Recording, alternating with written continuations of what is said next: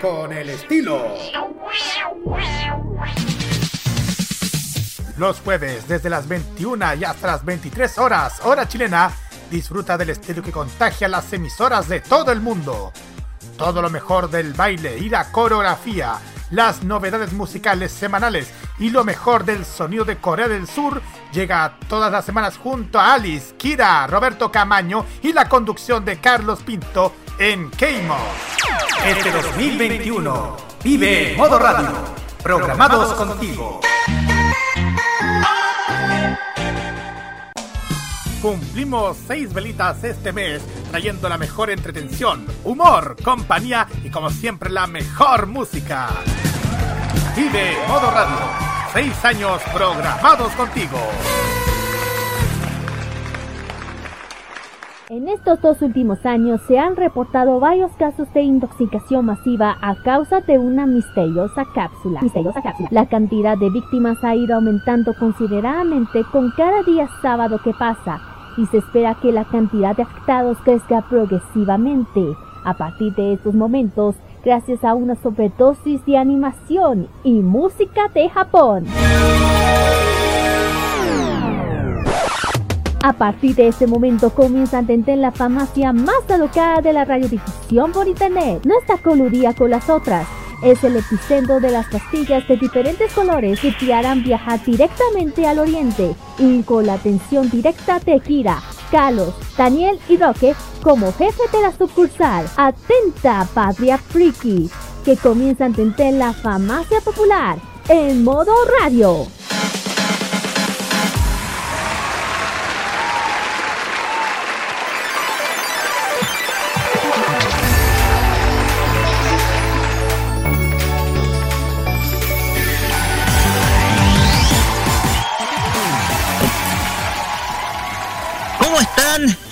Tengan todos muy buenas tardes, amigos oyentes de Modo Radio, que nos sintonizan a través de nuestras señales en vivo.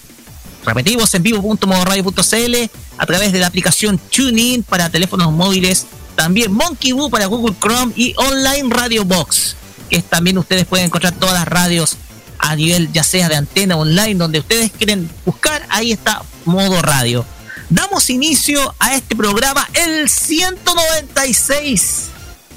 Sí, 196 programas junto a ustedes, cerquita ya de los 200. 196 de la farmacia popular.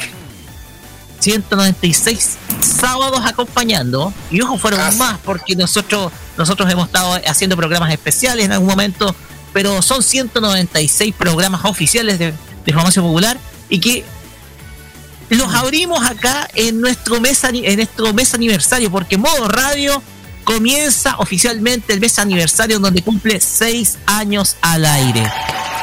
Así es. Por eso nosotros hicimos la apertura con este aviso en donde recordamos precisamente el hecho de que cumplimos seis años y que desde luego lo vamos a estar celebrando con muchísimas cosas este mes Vamos a tener, por ejemplo, programas especiales, eh, aparte de los habituales, en fin, un montón de cosas se van a venir. Y ojo que el martes va a haber programa especial de la manzana prohibida a cargo de Leto Manzanera, porque cae justo el día en que se hizo la primera transmisión de nuestro medio. Así que en este ambiente comenzamos esta farmacia popular del día, día sábado 2 de octubre. Como siempre, saluda acá su amigo Roque Espinosa y conmigo, acá me acompañan nuestros tradicionales panelistas, Kirarín Usario Ojeda y Carlos Pinto Godoy. Muy, pero muy buenas tardes, chiquillos. Muy buenas, tardes, chiquillos. Buenas tardes a toda la gente que está sintonizando. Y sí, tal como dijo Roque, estamos felices porque este mes comenzamos la celebración de los seis años de modo radio.cl, haciendo fielmente a todas las a todas las personas que nos han elegido y nos han apoyado muchísimo durante estos estos largos seis años donde que hacemos que hemos hecho durante toda esta estas transmisiones, estas locuras y hasta traer un montón de, sorpresas, pero igual esto sigue, chiquillos, ¿no, Kira? Sí, buenas noches, chiquillos, así es que estamos entrando a ya octubre, aniversario de la radio, también a pronto llegar a los 100, a los, a los 200 capítulos que y que falta poquito. falta poquito. Modo Radio empezó, mira, Modo Radio empezó en octubre de 2015 y Farmacia Popular empezó en marzo de 2017, un poco para definir de que nosotros estamos injertos en el ADN del, de, esta estación. Poco para describir lo que vamos a tener esta, esta, este mes. Pero, como hemos dicho y como lo hemos anticipado a través de nuestras redes sociales, hoy no estamos solos. Claro que sí, no estamos solos. Porque en este fin de semana tenemos una invitada muy especial que nos va a estar acompañando y que nos va a dar una entrevista acerca sobre lo que hace. ¿Están preparados, chiquillos? Sí. Carlos, Kira, sí, adelante. Hi. Pues bien, es licenciada en comunicación, es investigadora, académica, pero por sobre todo fanática de la animación japonesa y sobre todo del manga. Amigos de modoradio.cl y Famacia Popular que nos escuchan a través tanto del podcast como también en vivo, saludamos con un muy fuerte aplauso a Melanie Rubial, Melanie Clow. ¿Cómo estás, Melanie? Muy, pero muy buenas tardes. Hola, Rocky, hola, Kira, hola, Carlos. Un placer estar con ustedes.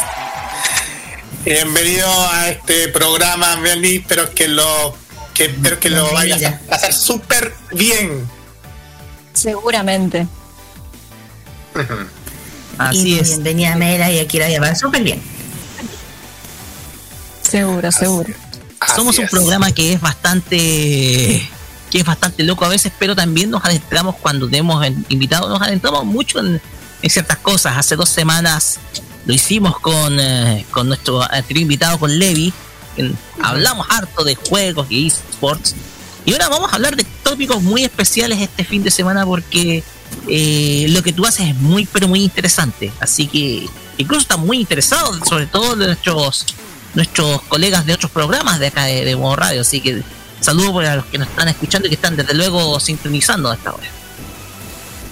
Bueno, me alegro que les interese. Eh, la investigación académica orientada al campo de estudio del manga y el anime es algo que tal vez está escondido, pero que tiene muchos investigadores detrás, que hay algunos que lo abarcan desde disciplinas que tienen que ver con la comunicación, como es mi caso, otros eh, desde la antropología, la sociología, eh, el derecho.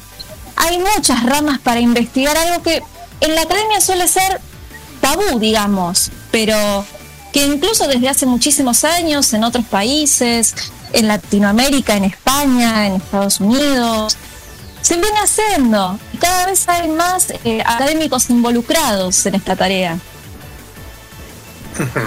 Así es. Exactamente. Mira, todo esto lo vamos a profundizar eh, en este programa porque igual también a mí me interesa muchísimo. A mí, de hecho, cuando de hecho voy a explicar una experiencia personal cuando yo estaba en el antiguo en el sitio web escribiendo columnas tocaba también el mismo tema pero como decimos estamos recién iniciando el programa y como ustedes saben vamos a tener eh, vamos a tener la compañía cordial de Melanie eh, este día sábado pero no solamente vamos a tener entrevistas o conversación al respecto, también vamos a tener secciones como el Fashion Geek Music, en donde Kira nos trae una invitada muy especial que de seguro debe ser la artista japonesa del momento. Kira, adelante, cuéntenos y adelante, ¿no? Sí. ¿De qué se trata? Sí, a la invitada que vamos a traer esta vez es Alisa. Cuidado, no la, no la Alisa, Alisa de Corea, no la de Corea, la Alisa de, de Grange. Vamos a hablar de esta gran artista japonesa que la, hoy en día la está rompiendo muy muy fuerte en Japón, especialmente por Kimetsu no Yaiba, que ya y ahora con el pronto regreso de la segunda temporada, que ya, ya estoy con la gana de verla y además que ella va a hacer los openings de, de, Kimetsu, así que vamos a hablar de ella y eso. Así es. También vamos a tener emprendimientos geeks. Los, emprendimientos de estas Eso. El emprendimiento de este sábado, uno es de la este es de Valparaíso, estos productos exclusivos que son productos traídos de Japón, de, de Japón, Corea, Tailandia, China, etcétera, que traen todo lo, bueno, ahí vamos a detallar un poco más.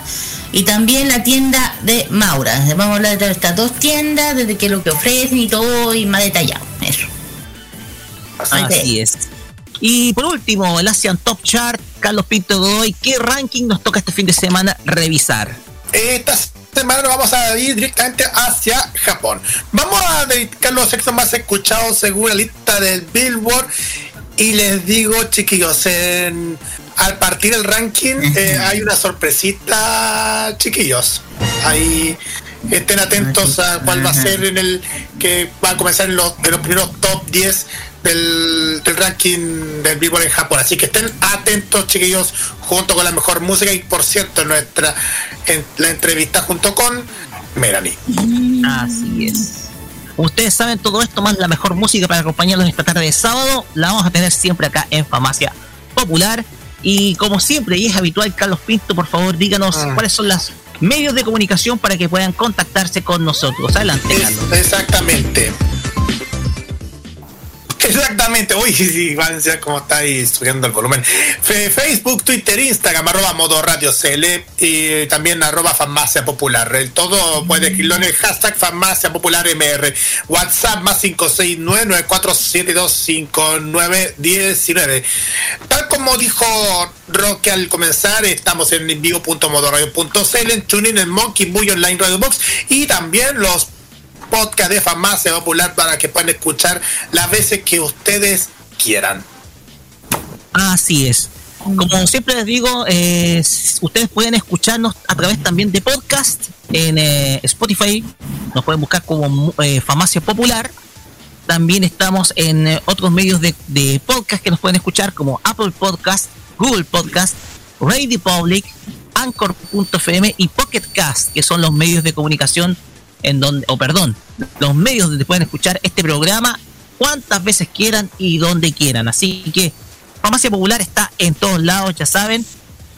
Y pueden escuchar todos los capítulos, incluso los capítulos anteriores, los primeros capítulos con todas las fallas de audio y bla bla que había en ese entonces.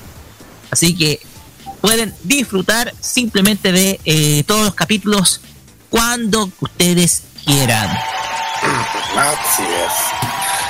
Es. Ya dicho esto, ya dicho esto, muchachos, comenzamos con música. Y ojo, porque la música que vamos a tener, este, vamos a iniciar, la canción con la cual vamos a iniciar este programa, tiene mucha relación con nuestra invitada, porque una de las artistas favoritas es precisamente Clamp, de nuestra invitada Melanie, Melanie Rubial, y se relaciona con una serie que a muchos nos encantó, sobre todo a finales de la década de los 90 cuando la vimos. Estamos hablando de las guerreras mágicas. Magic Knight Rayer, o Reyasu, como se, pronuncia en japonés. vamos a escuchar a la espectacular voz de Naomi Tamura y este tema que sin duda alguna yo creo que es una de las canciones más bellas que uno ha escuchado. Yusure Nai Negai, uno de los mejores openings para mí los 90. No sé si coinciden conmigo. Sí, totalmente. Así es. Yo también. Pues bien, vamos a escuchar a Naomi Tamura con Yusuri Nai Negai, opening de Las Guerras Mágicas o Magic Night Rayer, acá en el inicio de esta farmacia popular, capítulo 196 en modo radio.cl. Vamos y volvemos con la primera parte de nuestra entrevista con Melanie Rubial.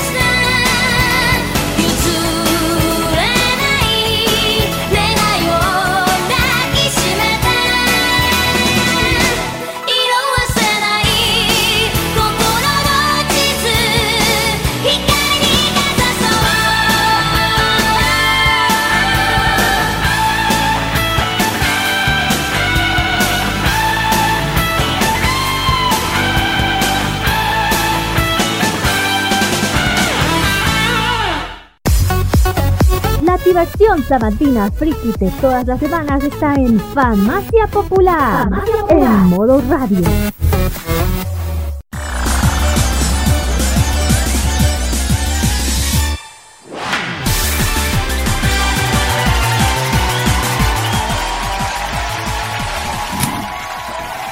Continuamos acá en Famacia Popular por modo radio y antes de iniciar nuestra primera sección, un tirón de orejas porque cometí un error al inicio.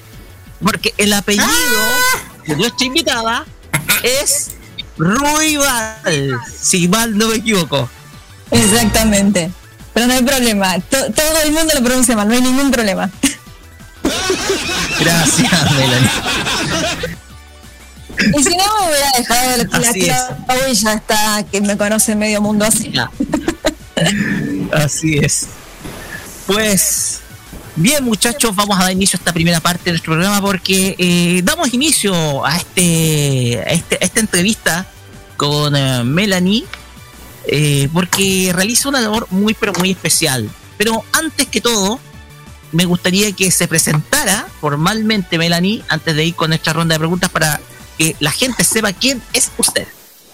Bueno, yo soy Melanie Ruibal, los saludo desde Argentina. Soy licenciada en Ciencias de la Comunicación, y me dedico no solo al área docente universitaria, sino que también a la investigación académica, obviamente desde el plano de la comunicación, pero mi campo de estudio es principalmente el manga, el anime y todo lo que tenga que ver con narrativas visuales, audiovisuales. Así es como empecé a combinar esto que me gusta desde tan pequeña, que es el manga y el anime, con mi labor profesional y ahí empecé a producir trabajos académicos, lo que se llaman papers, ponencias para congresos, hice mi tesis de titulación sobre la obra de Clam, que ahora está próxima a convertirse en un libro, en eso estoy trabajando. Así que ese sería un poquito de, mi historia.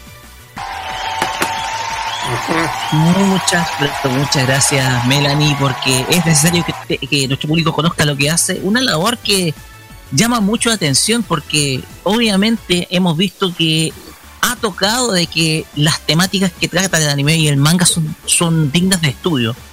Pero sí. vamos vamos por vamos a, por orden y vamos a empezar con Kira porque siempre partimos acá con las damas Kira quien nos hace la primera pregunta para nuestra invitada bueno eh, bueno la primera pregunta a la Melanie ¿Con, ¿cómo, empezó esto del fanatismo de leer manga? ¿Con, en qué momento empezó lo, lo descubriste más que manga? Yo descubrí el manga a los seis años, eh, cuando vi Sailor Moon, esa fue la entrada al mundo del anime, más allá de que de pequeña había tenido, que todavía lo conservo, eh, una figura de Doremon que me regalaron a los dos meses de vida, ya se ve que mi vida estaba pactada con el anime desde ahí. Eh, pero oficialmente sabiendo que lo que estaba viendo era anime fue a los seis años cuando vi Sailor Moon en la primera ola, bueno, no fue la primera ola, pero fue una de las olas más importantes de, la llegada del, anime a Argentina. Eh, y, a partir de ahí se sumó todo lo que venía en ese momento, Dragon Ball, Saint Seiya, Ranma, Magic Knight Rayard, que también me marcó muchísimo en ese momento, Carcaptor Sakura y, demás vicios de la época. Así que de larga data viene vínculo con, con el manga y el anime. Perfecto. Siguiente, ¿alguien quiere hacer otra pregunta, chiquillo? Carlitos. A ver, ya estoy preparando una, pero a ver, eh, ¿cómo comenzaste tu mm, carrera como... Mm, como, como académica escritora? Bien, eso surgió más allá de que yo siempre he escrito, eh, eh, surgió hace un par de años cuando terminé mi, carrera en ciencias de la comunicación. Eh, va, en realidad cuando ya le estaba promediando, que me empecé a involucrar en distintos proyectos de investigación vinculados con Asia, pero no específicamente con anime, en la universidad en la que estaba estudiando y me adelanté a planear el proyecto de tesis, a ya querer escribir al respecto de algo que tuviera que ver con aquello que a mí me generaba inquietudes, que podía vincular con las teorías que había estudiado y así surgió el, primer proyecto grande, en realidad tendría que haber empezado por algo más pequeño, pero lo, lo primero que planifiqué fue esta tesis sobre la obra de Clamp. Claro está que tengo una afinidad por el trabajo de estas autoras, así que por eso eh, trabajé sobre la obra de ellas en mi tesis y en paralelo me fui vinculando con investigadores, eh, con la red iberoamericana de investigadores en anime y manga, eh, donde me vinculé con, muchos investigadores que, trabajan en el manga y el anime desde distintas áreas y a través de esa época empecé a publicar algunos artículos, no solo sobre anime, siempre vinculado al tema asiático, porque también he trabajado cine japonés. Eh, y a partir de ahí no paré, siempre empecé, a, siempre estuve escribiendo algo, se hace una ponencia, un artículo, hay cosas que se están por publicar de distintos temas. Así que ahí empezó ahora unos cuatro años, más o menos. Sí.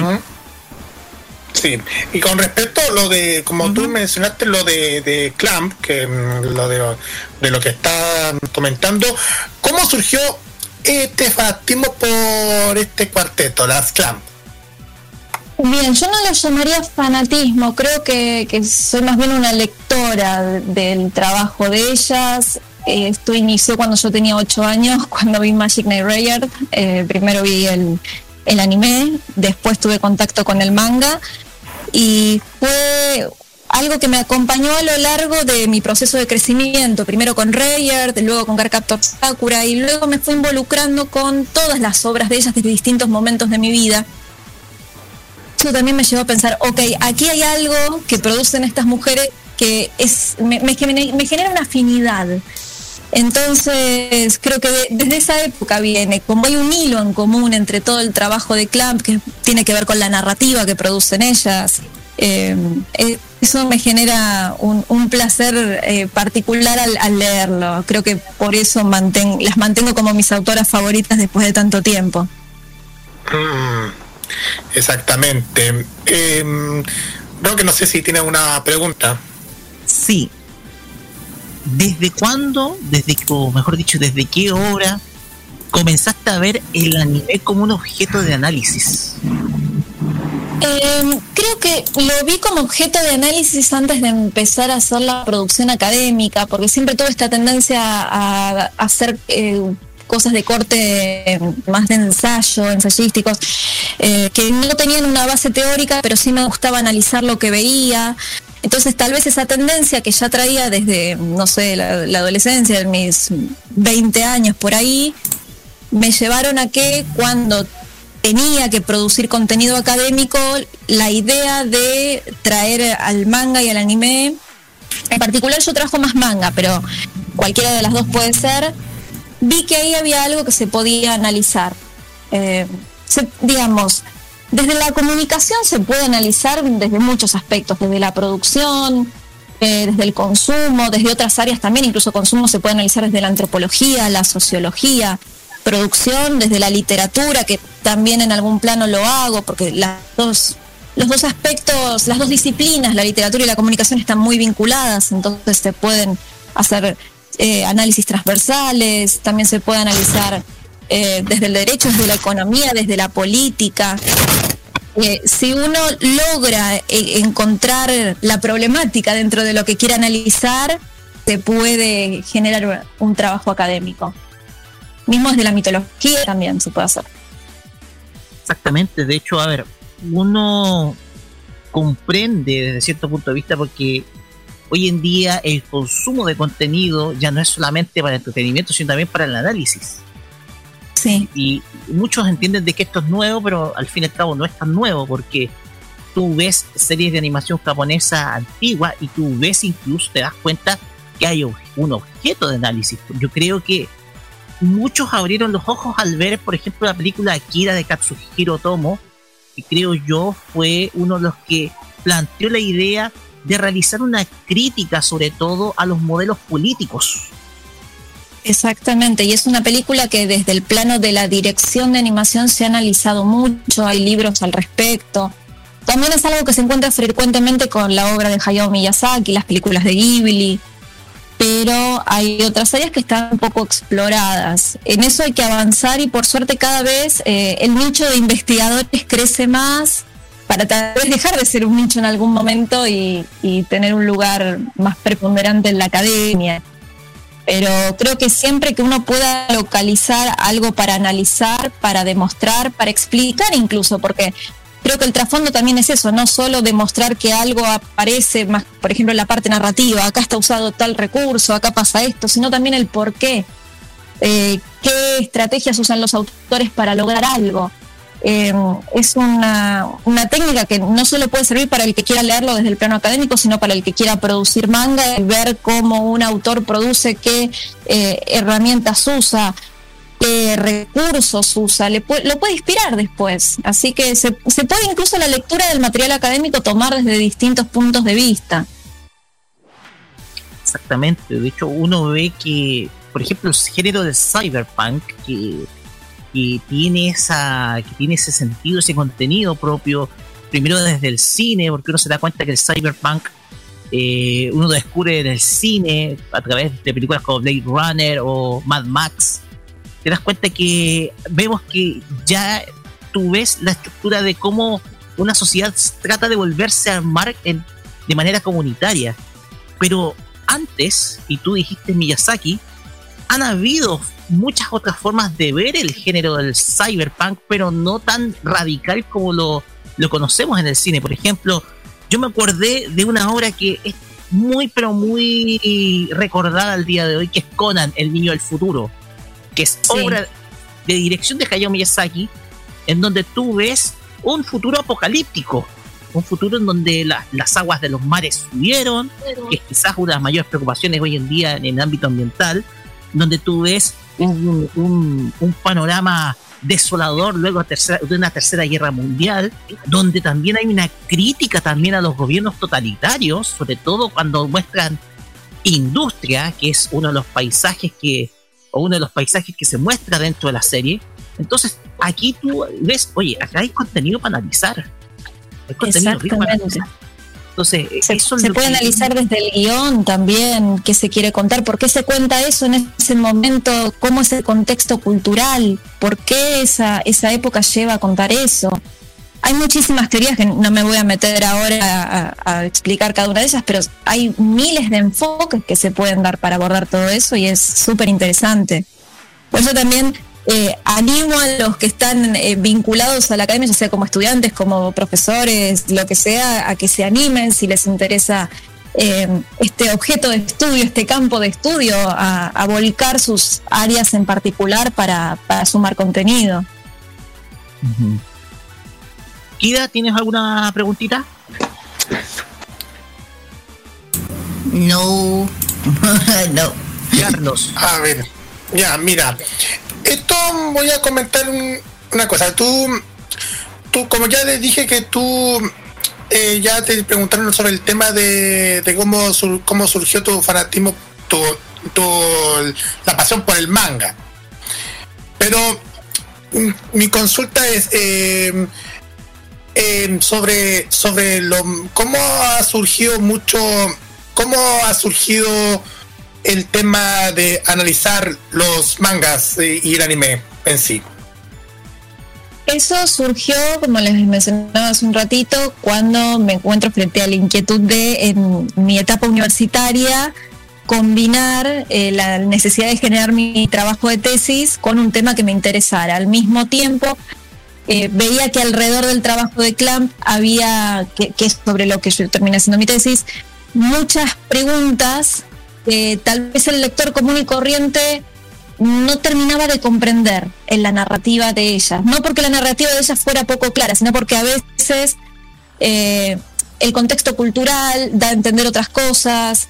Y dije, bueno, a ver, frente a los conceptos que transmiten ellas, que para mí están planteados de una manera más que clara, cuando el mensaje llega al, al lector, se va difuminando entonces, ¿por qué no escribir al respecto para clarificar todas estas cosas? Eh, no solo porque me tenía que recibir y tenía que presentar una tesis, sino porque también me parecía que eh, estaba bueno explicar ciertas cosas que tal vez a algunos lectores no, no les terminaban de cerrar o porque no entendían en el contexto en el que se escribieron o de dónde venían o por qué se utilizaban ciertas técnicas narrativas que a veces son cuestionadas para llegar a un objetivo, cuál es el mensaje que a veces no se comprende, cuál es el hilo común de todas las obras. Entonces, en esa inquietud particular surgió eh, lo que después se convirtió en un abordaje que tuvo que ver con otros temas, también porque he trabajado también la obra de Hideaki el director y creador de Evangelion, no solo en lo que tiene que ver con animación, sea con lo que estoy trabajando ahora, sino también en su obra audiovisual de imagen real, eh, otros mangas que no tienen nada que ver con Clamp, eh, estoy trabajando también algo sobre Sailor Moon. Eh, se abren miles de aristas para analizar exactamente. ¿Kira? No, dijo que ah. no tenía otra pregunta. No, yo no, no, no. ok, ahora sí, doctor. Pasa de que yo hace, hablando un poquito de Clam, yo recuerdo que hace algunos meses atrás, porque tengo una sección donde hago una, una reseña de una serie anime, me tocó reseñar Chobits, serie que es conocida por muchísimos acá, todos, por lo menos todos la hemos visto en algún momento, yo la he visto tres veces, la primera vez la vi con mi hermana, una obra que es cómica, que es quizás una obra que de las clam que sin duda alguna mantiene esa esencia propia de ellas, pero tienen un elemento, fíjate que yo encontré un detalle muy interesante porque estamos hablando del año 2000, los inicios de la del nuevo milenio, del nuevo siglo, y esta historia que hemos conocido en anime te muestra un poco cómo es la, cómo es la relación entre las personas y el mundo tecnológico representadas en las famosas Persocon. Pero yo siento que hoy en día esta premisa que se lanzó con Chobits permitió anticipar mucho nuestro, nuestro vivir hoy en día, porque si tú te das cuenta, tal vez no andamos con Persocon, pero sí andamos con estos aparatitos que son los smartphones, los teléfonos móviles, que han sido prácticamente nuestros compañeros de vida en el último, los últimos cinco años. Han sido nuestras persocon. ¿Tú piensas que en algún momento las clan tenían la intención de anticipar, por ejemplo, este hecho, en donde hasta incluso nosotros le colocamos como fondo de pantalla un, un dibujo animado, un personaje anime favorito? ¿tú crees que existía, por ejemplo, las clams de intención de representar, por ejemplo, en obras como, como de ejemplo, ¿cómo se llama esta serie del, de, estas muñecas luchadoras? El. ¿Magnet? No, Rosen Maiden. Rosen Maiden. No, no, Angelic Layer. Angelic Layer. Angelic Layer. ¿Tú crees que a través de Angelic Layer y Choice se ha podido representar en ese entonces nuestra vida hoy en día, 20 años después, sobre todo nuestra relación con la tecnología? A ver, si esa fue la intención puntual, habría que preguntárselos a ellas, porque por mucho análisis que yo haga, deberíamos entrevistarlas para corroborar que todas las especulaciones sean efectivamente así. Lo que yo creo alrededor de, de Chobits en particular es que más allá de que hay un aspecto tecnológico muy fuerte, y que hoy en día vivimos conectados e incluso en Japón tienen estas maquinitas holográficas que aquellos que están solos los la, programan a la máquina para que proyecte un holograma con una waifu, digamos, que les da la bienvenida, las buenas noches, que es algo muy nuevo. Pero más allá de eso, la tecnología estuvo presente en Japón desde muchísimo tiempo antes de que acá llegara todo este boom. Estamos años retrasados nosotros en, Latinoamérica en relación al avance tecnológico allá. Mm. Eh, sí es cierto, sí es cierto que aprovecharon ese boom de la tecnología para generar el personaje de Chi, vincularlo con algo cultural, social, con lo que se pudiera empatizar y esta necesidad que se tiene de estar constantemente conectados. Pero creo que Chi en realidad eh, es una representación de otra cosa, que, a ver, las Clamp lo que yo creo que quieren generar con todas sus obras es la validación del amor en todas sus formas. Y Chi es una forma más, Chi es un concepto, Chi es la representación de que Hideki, este personaje, este chico que después termina con ella, la serie tiene 20 años, no estoy spoileando a nadie, si en realidad es un conjunto de conceptos y siempre y cuando sea ese conjunto de conceptos, independientemente de si es hombre, mujer, máquina o lo que sea, que la va a poder amar. Creo que es una excusa para hacer eso y también una excusa para poder permitirse un uso muy elegante del, del fanservice que tal vez si hubieran planteado una mujer de 16 años era imposible de hacer con el, calibre de, escenas que aparecen principalmente en el primer tomo. Entonces, sí hay un reflejo del avance cultural, del avance tecnológico más, más bien, pero creo que eh, el trasfondo de la intención con Chi es mostrar que ella es un conjunto de conceptos más allá de ser hombre, mujer o lo que sea que sea, humana, no humana, y que el amor trasciende al envase de aquello que posee esas características. De hecho, la historia eh, cierra precisamente con ello. Eh, uno recuerda a personajes recomendando no te enamores de una persona o muestra la historia del pastelero, este que se casó con una persona sin, incluso una, eh, el amor sin prejuicios.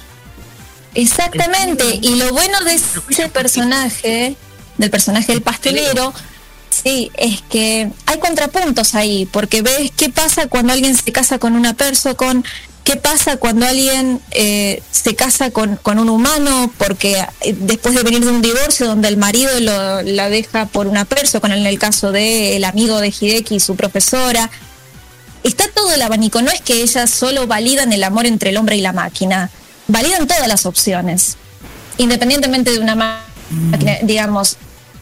Es, un concepto que usa a la máquina como excusa para eso. Está exacerbado, no es que te dicen anda y cásate con, con un computador o con un smartphone, sino que esa exacerbación se usa para demostrar que mientras alguien posea las características que una persona como Hideki necesita, se va a enamorar de ella.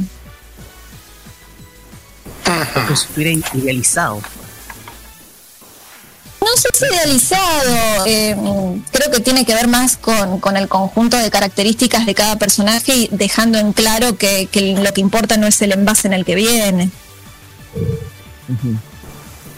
Pues bien, eh, no sé si hay otra pregunta, Carlos, al respecto. A ver, vamos a, vivir un poquito sobre el tema de, del tema del manga y el anime. Pero vamos a seguir con el tema del anime, pero vamos a meternos más en el, en el tema comunicacional. Sí. ¿Cómo ha surgido em, ah no, eso no. ¿Cómo mm, eh, qué piensas acerca de de la difusión de anime que hubo a través de la televisión argentina, tanto abierta como en el cable?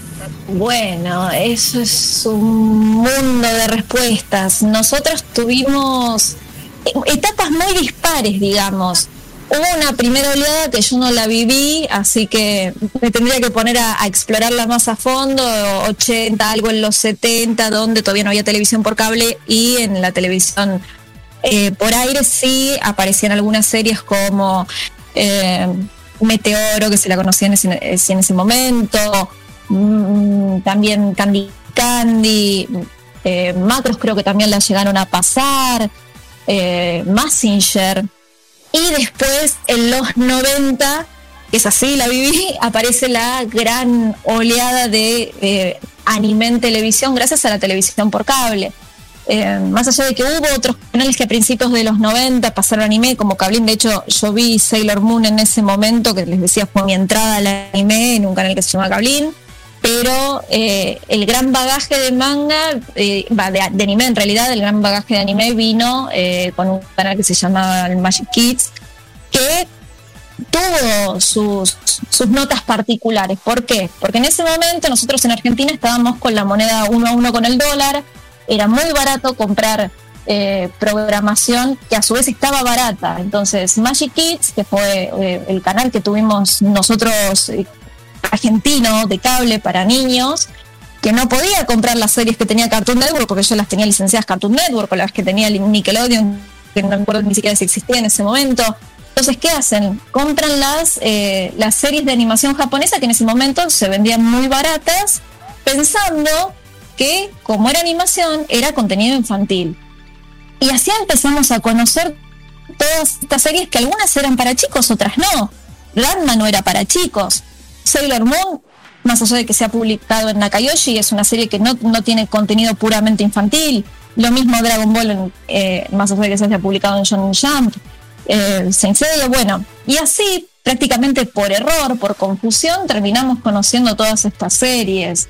Después vino eh, a principios de los 2000, eh, que creo que ustedes también lo tuvieron, Locomotion, eh, donde ya estaba más focalizado el contenido. Es decir, lo que pasó al principio era que tuvimos anime, pero anime que tal vez como niños no teníamos que ver. Series que así como el anime está y también el manga en Japón está pensado y clasificado por demografías, más bien por edades es eh, la clasificación que a mí me gusta más, porque la demografía hombre-mujer es medio arcaica a esta altura de la vida. Em, entonces, tal vez el problema fue que recibimos anime para, para adultos o para jóvenes adultos eh, en una señal para niños. Después sí se normalizó cuando apareció Locomotion y todo tenía que estar donde tenía que estar. Eh, ahí conocimos Evangelion, Cyber Marionette, eh, ahí han dado Akira, la película, eh, y demás series de, anime focalizadas y dentro de un contexto que se sabía que no era para niños. Después de eso, cuando muere Locomotion, que después se transforma en Animax, en Sony Spin y muere finalmente, tuvimos un vacío acá. El anime como que desapareció de la faz de la Tierra. Eh, más allá de que estaba el bloque Tsunami, donde se dio en su momento Dragon Ball, Naruto y otras series, pero esa presencia fuerte de Locomotion no la tuvimos más hasta que llegaron plataformas como Crunchyroll. Eh, en otros sectores de Latinoamérica llegó Animation, acá todavía no. Eh, y ahora teníamos en eh, en Cartoon Network, que había vuelto Tsunami, que estuvo Dragon Ball. Bueno, Cartoon Network también a finales de, los 2000 dio Carcaptor Sakura. No, a finales no, a principios de los 2000 dio Carcaptor Sakura, Pokémon, Corrector Yui. pero volviendo a tiempo presente, lo que nos quedaba ahora era eh, Tsunami, al menos en televisión, eh, pero con un par de cositas que sucedieron últimamente, como que ha desaparecido, digamos. Eh, estaban emitiendo Dragon Ball junto con algunas otras series, creo que también estaban dando Captain Subasa, pero ante una denuncia que se hizo en Argentina eh, por contenido inadecuado, supuestamente, eh, en la zona Dragon Ball, Warner, Turner, los dueños de, de, Cartoon Network, decidieron quitar la serie. Creo que ahora le están pasando en Warner Channel, están pasando Dragon Ball ahí así que así, así estamos con el anime acá, que en este caso, a ver, sé el error de vamos a poner eh, Dragon Ball en el Magic, porque no sabemos que puede llegar a tener cierto contenido que no es para niños pequeños. Cartoon Network no lo puede haber cometido porque han pasado 25 años, se sabe lo que se está programando, se sabe que en Argentina hay mucha demanda, Dragon Ball es uno de los mangas que más venden en este país. Eh, entonces, eh, yo tengo muchos sentimientos encontrados con el tema de esta censura que hubo y, muchas mm. preguntas, muchas preguntas alrededor de eso. Me parece que lo ideal sería que si hay demanda de anime en televisión por cable, generar un canal, una, una señal que, se dedique enteramente a transmitir anime, como en su momento fue Locomotion, como en su momento fue Animax, yo me quedo con Locomotion, eh, para evitar estas cosas. Pero la realidad es que si la, señal lo pone ahí es porque la gente quiere ver Dragon Ball. Turner tiene millones de, de licencias de anime que eligieron no poner. No pusieron, por ejemplo, que en Japón la tienen, no sé cómo será la negociación para Latinoamérica, pero Clear Card. La gente así a gran escala nos está matando por ver la segunda parte de Carcantor Sakura. Quieren ver Dragon Ball. Eh, y en un país donde también hay complicaciones sociales vinculadas a la violencia hacia la mujer que un ministerio de la mujer haya hecho esa denuncia e invertido recursos en censurar unas líneas hechas eh, en animación, me parece que son recursos que podrían haber ido a salvar vidas reales eh, cuando era absolutamente innecesario censurar algo que en realidad tendría que haber ido a otra señal estoy de acuerdo un poco con, todos y, no de acuerdo con todos al mismo tiempo. Es decir, sí está mal que Dragon Ball esté en Cartoon Network porque el, el, corte de programación y de estilo que tiene Cartoon Network hoy en día no es el adecuado para Dragon Ball. Pero gastar recursos en censurar y censurar a esta altura me parece que no es el camino. Y ese es más o menos a gran escala el recorrido del manga, del anime acá.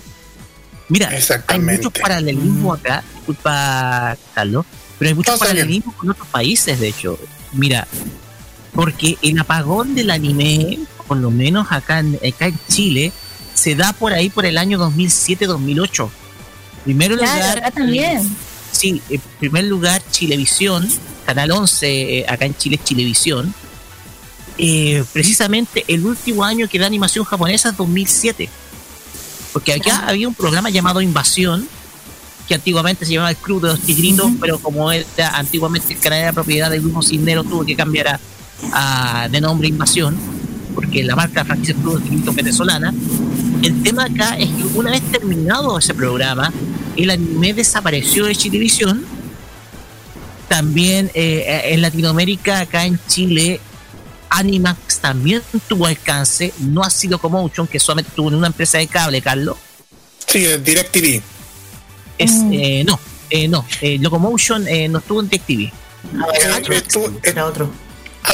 Sí, una corrección. Eh, Locomotion aquí en Chile sí estuvo solamente únicamente en DirecTV, en televisión por satélite, porque ningún operador de televisión de cable, así tipo BTR o Metrópolis, lo no, Carlos, se, hizo, se me transmitió en una cable en una cable operadora del norte. Eh, ah, Animax estuvo en eh, Animax estuvo en en, ah, en, en, DirecTV. El tema es que eh, ah, tuvimos Animax, y televidente Animax, y también pasó lo mismo, o sea el tema es que eh, lo que pasó con Animax es una mala estrategia comercial que se hizo y el canal terminó sucumbiendo al cabo de al cabo de dos años. Y ni siquiera el cambio de marca, ni siquiera el cambio de marca pudo subsanarlo. Apenas Sony Spin estuvo tres años y, chao. El tema acá es que la resurrección de la animación japonesa vino por el lado de las plataformas digitales, porque ya más o menos como el 2015 ya sabíamos que se estaba difundiendo animación japonesa, difundiendo animación japonesa por Crunchyroll, ya Netflix estaba haciendo, ya, ya había hecho tratativas, entonces como que cambió de domicilio. Pero aquí en Chile tuvimos la diferencia de que existía un canal, ese canal es ETC, etcétera, que ha sido el gran bastión de animación japonesa por lo menos los últimos 20 años acá está en algunos cables operarios acá en Chile. Lo que nos ha ayudado a subsanar precisamente eso. El tema acá es que esta, este, este vacío que hubo de siete años, eh, para después volver, pero en otra casa, te ha, te, ha, te ha dado a conocer de que la gente quiere ver series. Y lo que tú dices de Dragon Ball es cierto, porque sucede de que el problema está es que ha sido muy sobredimensionado Dragon Ball como obra como tú dijiste, nadie quiere ver otro tipo de serie. No, la gente, los niños piden Dragon Ball, Dragon Ball. Un poco para, para mostrar el fenómeno social que ha sido Dragon Ball en los 90 y que no pudo repetir lo mismo con Dragon Ball Super, digámoslo. Entonces, eh, es, es una cuestión de que, más que nada, estos fenómenos sociales que se han dado en torno a ciertas franquicias han hecho que también otras series no puedan llegar a nuestro continente. Sí, y el fenómeno de Dragon Ball es muy interesante incluso para analizar porque es algo que en Japón no se da más allá de que se lo recuerda como un gran clásico. Esta, este fanatismo constante, eh, actualizado, no ocurre. Eh, somos un país que consume mucho Dragon Ball, somos una región que consume mucho Dragon Ball. Por eso también se lo sigue emitiendo en, Cartoon Network, por eso el manga vende también pero aplicar una censura a esta altura, cuando, a ver, es algo que pasó hace 25 años, acá nosotros hemos visto Ranma con censura, eh, porque justamente sucedía esto, en ese momento no se sabía lo que se estaba comprando. Ahora es un poco curioso censurar eh, Dragon Ball, pero también es eso, es lo que quiere consumir el público acá y negárselo más cuando el, principal consumidor de Dragon Ball son adultos, no, no son tanto los niños propiamente dichos. Son gente de 25, 40 años más o menos. Pero la realidad es que es una, es una obra que en su momento fue buenísima, hay que decirlo, Akira Toriyama, eh, para la época en la que publicó la Dragon Ball clásica, eh, hizo un muy buen trabajo. Adecuado a lo que era en ese momento publicar Shonen, eh, esta estructura muy al estilo narrativo de Hokuto no Ken, donde lo que importaba era la batalla, enfrentarse, ganar y ya está, ese era el, objetivo narrativo de la trama. Eh, hay que decirlo, Akira Toriyama, eh, en cuanto a la estructura de, paneles que hacen el manga, era impecable, es impecable, eh, incluso es muy bueno coreografiando peleas, pero ya está, al menos desde mi punto de vista, creo que han venido después una oleada de obras de, de shonen muy buenas. Eh, las diferentes partes de, de Jojo que vinieron después de, la época de Dragon Ball son excelentes, incluso las anteriores también. Eh, Naruto, ahora pienso en Kimetsu no Yaiba, Bleach, todas obras que tienen como otra pata de narrativa un poco más profunda en relación a lo que es Dragon Ball. Pero acá gusta Dragon Ball y por eso lo siguen dando. Como si fuera lo único. sí. si fuera el único shonen de, de batalla existente. El, único problema es que la gente lo pide. Sí, a la gente le gusta. A ver, no está mal tampoco. Eh, a, mi punto de vista mm. hay obras mucho más elaboradas, pero si a la gente le gusta Dragon Ball y no le está obligando a ver las escenas tan sobre el maestro Roshi, a un nene de 3 años, de 8, de 10, de 12, si no lo está obligando a hacer eso, no, no veo cuál es el problema de que un adulto pueda ver Dragon Ball. El problema acá es el programador que no lo ubicó en la señal donde lo tiene que poner. Pienso en un comparativo eh, que no es de anime, el bloque Adult Swim, donde se da animación que está pensada para adultos. Cuando yo era adolescente, la daban eh, en Cartoon Network a la madrugada y nadie hacía un escándalo por los spin-offs del Fantasma del Espacio que no eran para niños. Nadie decía nada. Hoy en día lo dan acá en una señal que se llama ISAT, no sé si la tendrán allá, que también es del mismo grupo empresarial. Y no, vi que, no vi que Dragon Ball volara a ISAT. Ah, un poco me cerraron la boca cuando lo empecé a ver después de todo este tema de la censura en Warner Channel, así que digamos que la historia terminó bien, porque Dragon Ball está en un canal que no es para niños y no lo censuraron de, la forma que se solicitó y la primera decisión que se tomó. ¿Te cuento algo? Eh, aquí Adult Swim se, se, censuró en Chile. ¿No? Sí. sí. Eh, Carlitos, tú tienes la historia sí. el operador Adult Swim, sí, Adult Swim censuró, pero es por parte de, las, de los cable operadores, principalmente BTR. Y la razón por qué tuvieron que censurar a Swim, porque para comenzar, BTR lo tiene Cartoon Network como un canal infantil. Y por el tema de que anuncian de que Adult Swim va a estar dentro de la programación de Cartoon Network en el horario de la madrugada, eh, los de BTR tuvieron que hacer un, varios ajustes.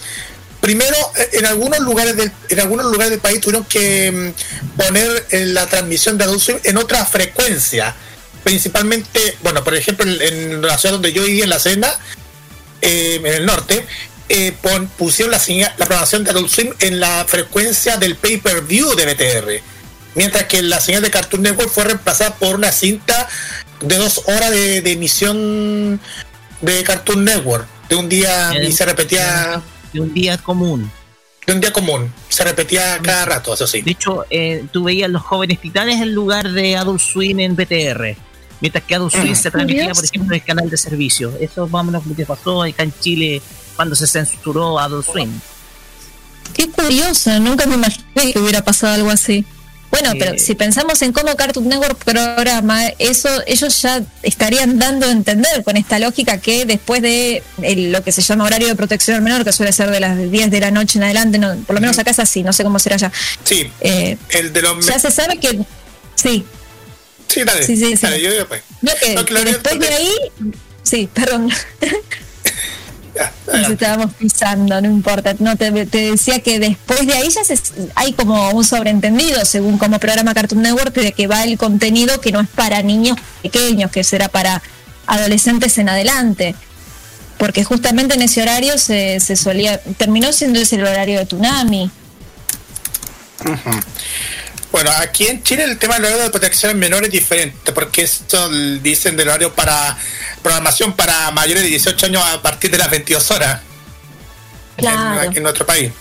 Sí. Con la noticia que a las 20 horas todavía siguen dando noticias. Así. muy, poco se cumple con ese requisito, lamentablemente. Exactamente, muy poco se cumple. Eh, mm, queda para un poquito para una pregunta más. Eh, un poco la, un poquito una pregunta más en este primer bloque. Car Captor Sakura, que es una de mis series favoritas, por no decir la principal, muy poco nos dimos cuenta de esos detalles que a veces las clubs daban, por ejemplo, a conocer de Captor Sakura como una serie abierta a la diversidad.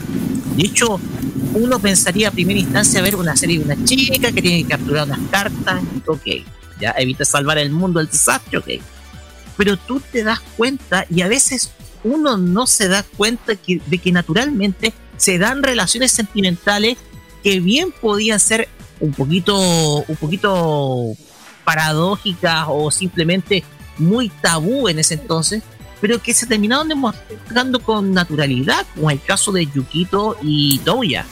Porque uno al fin y al cabo uno sabía que había una, una relación muy especial ahí es Captor Sakura quizás el epítome del, de, la demostración de clan por naturalizar el amor, sobre todo entre dos personas?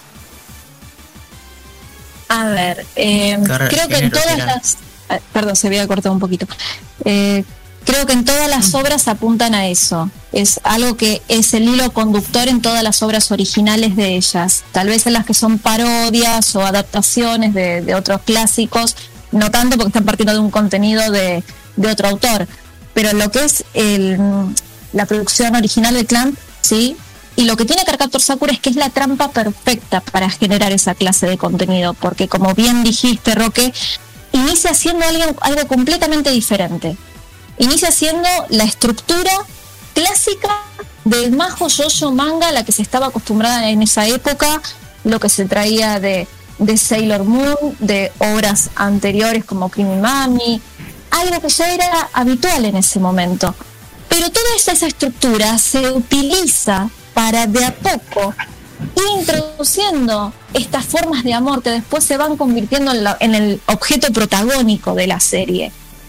No para mostrar, miren, somos gay friendly, miren, está bien eh, tener un amor con diferencia de edad, sino para validar absolutamente todas las formas. Un poco lo que pasó con Chovitz, pero muy bien construido desde la trampa narrativa de decir, sí, yo te voy a vender un majo yoyo que vos vas a pensar que estás viendo la segunda Sailor Moon y en realidad no tiene absolutamente nada que ver, sino que apunta a mostrar de forma exacerbada, eh, insisto, porque se valida hasta el amor entre Rika y el profesor Terada, que en ese mundo ideal está bien, pero si lo pasamos a este mundo cruel en el que vivimos es una locura. Pero desde, desde el planteo del respeto absoluto que proponen ellas en el universo narrativo de Clamp está muy bien hecho. Y el objetivo final de Carcaptor Sakura es ese, validar el amor en todas sus formas. Desde eh, Yukito con Toya o Kajo Mizuki con Eriol o lo que les decía antes, Rika con el profesor Terada, los sentimientos de Tomoyo, por más que no sean correspondidos, el amor entre Puchitaka, el padre de Sakura, y el padre de Sakura Nadeshiko, y como clave absoluta eh, la construcción también del amor entre Yaoran y Sakura. Y creo que ahí es el factor diferencial en el que se puede notar esto, donde ellas muestran que el amor no es una cosa que se plantea, bueno, está bien, me voy a emparejar con vos porque me conviene hacer una pareja para que quede linda en la serie, sino como dos personas más allá de que tengan o no la misma edad, vengan de un mismo país o no, porque Ariel, eh, por ejemplo, es de Inglaterra, eh, Shaoran es de Hong Kong, y eso en ningún momento se cuestiona. Independientemente del origen de los personajes en cuanto a edad, eh, país, nacionalidad, lo que fuera, lo que busca Carcaptor Sakura a través de la excusa de las cartas es mostrar ese abanico de formas de amor que incluso se ve muy bien en el último tomo si uno agarra el trailer, tomando la, parte de la animación, de la primera temporada de Carcaptor Sakura, donde se ve esta chica que encuentra el libro y tiene que recuperar las cartas porque salieron volando, con el trailer de el, OVA que animó el último tomo de la serie que salió hace poco, parecen dos historias completamente distintas y la habilidad para organizar esos dos universos narrativos y hacer que uno se convierta en otro eh, es muy, muy interesante. Por eso creo que eh, es un esfuerzo narrativo muy valioso el que han hecho ahí, que, que es el factor diferencial de Clamp. Yo creo que en ese sentido, el trabajo no solamente de las Clamp, sino también del director de la serie, de eh, Morio Asaka, fue oh. extraordinario. Sí, porque Morio Asaka es, un gran artista. Es un gran director de, de, de, de varias obras el tema acá es que el, trabajo fue magnífico porque la construcción de la historia de Carcaptor Sakura ya de, a poco se iba desplazando del tema, de la temática de las cartas a otras más secundarias que bien pueden ser muy sencillas o muy simples, como es el amor entre adolescentes, de preadolescentes, o la temática del amor entre dos personas del mismo sexo. Porque ahí está el punto, que la construcción de la historia es notable, es genial. Y eso tú lo analizas tiempo después de tú ver la obra, porque tú ya con lo que tú veías anteriormente y pasó también, por ejemplo, cuando vimos la cuando vimos Sailor Moon, la relación entre entre entre Sailor Uranus y Sailor Neptune, también como que nosotros no sabíamos cómo interpretarla. Pero de ahí nos dimos cuenta de que había algo más allá que una simple amistad entre Haruki Michiru, sino que había algo, había un, un afecto muy especial. De lo que me comentas me gustaría remarcar dos cosas. Más allá de que la tarea de Morio Asaka como director es impecable, la composición de la serie, que es eso que genera esta progresión narrativa que vos mencionás, estuvo a cargo de Nanase Okawa, que es la guionista de Clamp. Por eso esa misma progresión se produce en el manga y digamos que ella es la artífice de esa situación. Eh, yo haría un punto aparte con el tema de las representaciones homosexuales en Sailor Moon que las siento completamente diferentes a lo que sucede en Carcaptor Sakura. En Carcaptor Sakura están naturalizadas, no son representaciones como para mostrar diversidad expresamente, sino para equipararla con la representación heterosexual. Cuando Sakura se le declara a Yukito y ella le dice que, y él le dice que en realidad está enamorado del hermano de Sakura, el conflicto de Sakura no es que Yukito sea gay o que su hermano sea gay, sino que le acaban de romper el corazón. En ningún, en ningún momento se plantea, ¿cómo sos gay? esas eh, estupideces que se decían en, aquella época, que estamos hablando de hace 25 años, donde eh, la, homofobia era moneda corriente en muchos lugares. Eh, en cambio, Sakura lo, lo asume con absoluta naturalidad ese es el factor eh, clave de las distintas representaciones amorosas en, la obra de Clamp y en Carca Sakura. En cambio, lo que yo detecto en Sailor Moon es que hay un cierto morbo alrededor de la representación homosexual. Haruka y Michiru no están normalizadas. Al principio son dos objetos curiosos.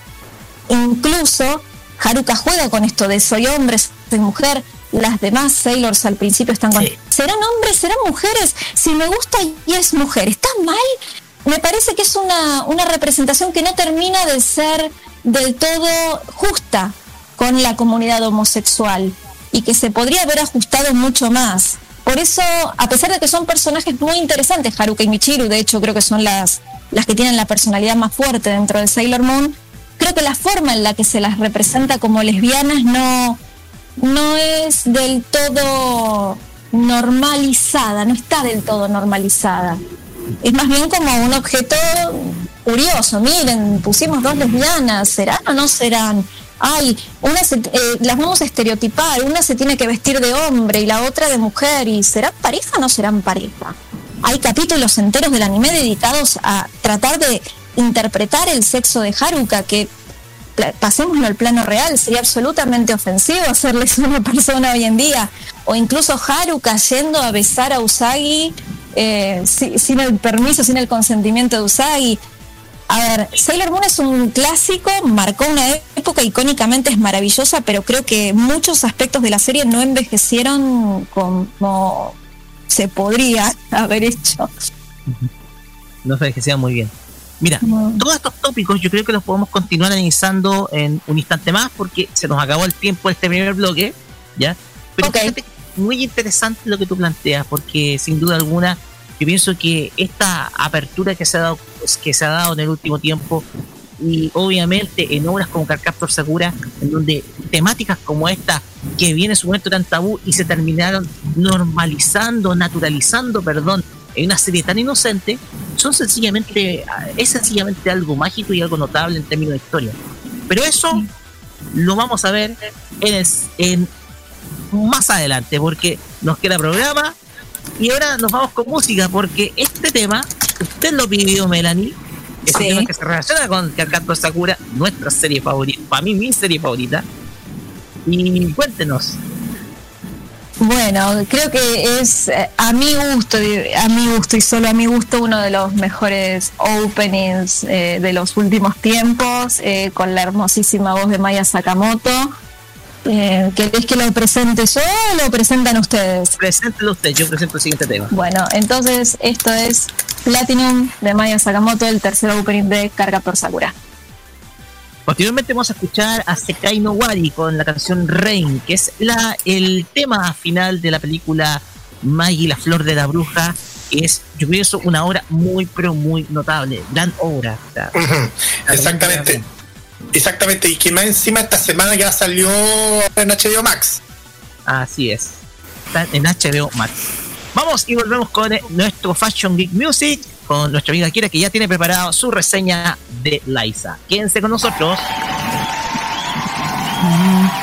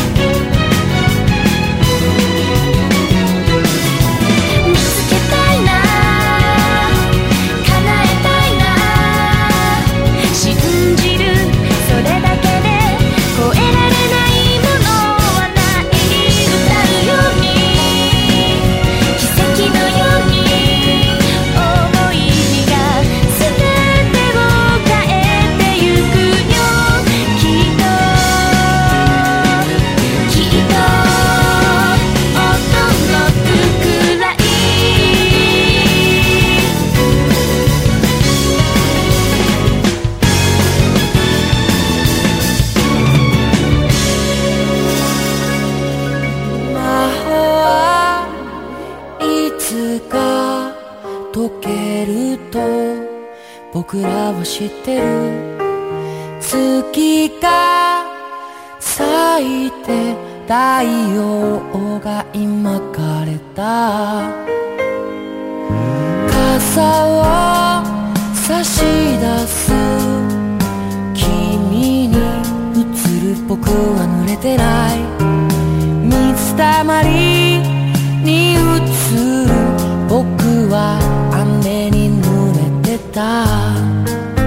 幸せなような涙が出そうなこの気持ちはなんて言うんだろう。ファブロスキスの夢を見ておきた。涙が頬で乾いていた。虹がかかる。空には雨が降ってたんだ。虹はいずれ消えるけど雨は先を育ててゆくんだ。虹がかかる。空には雨が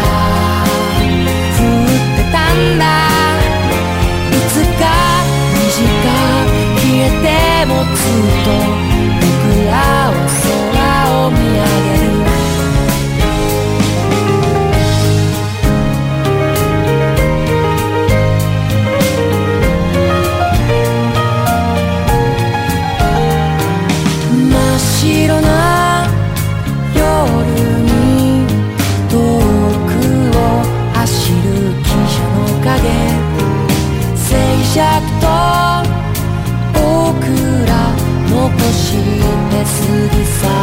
く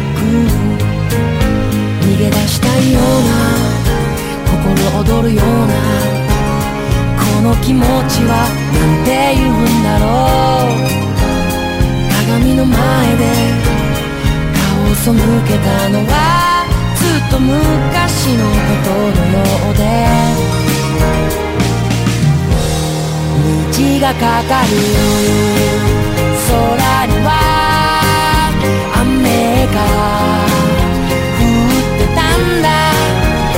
虹はいずれ日やけと雨は。草木を育てていたんだ。道がかかる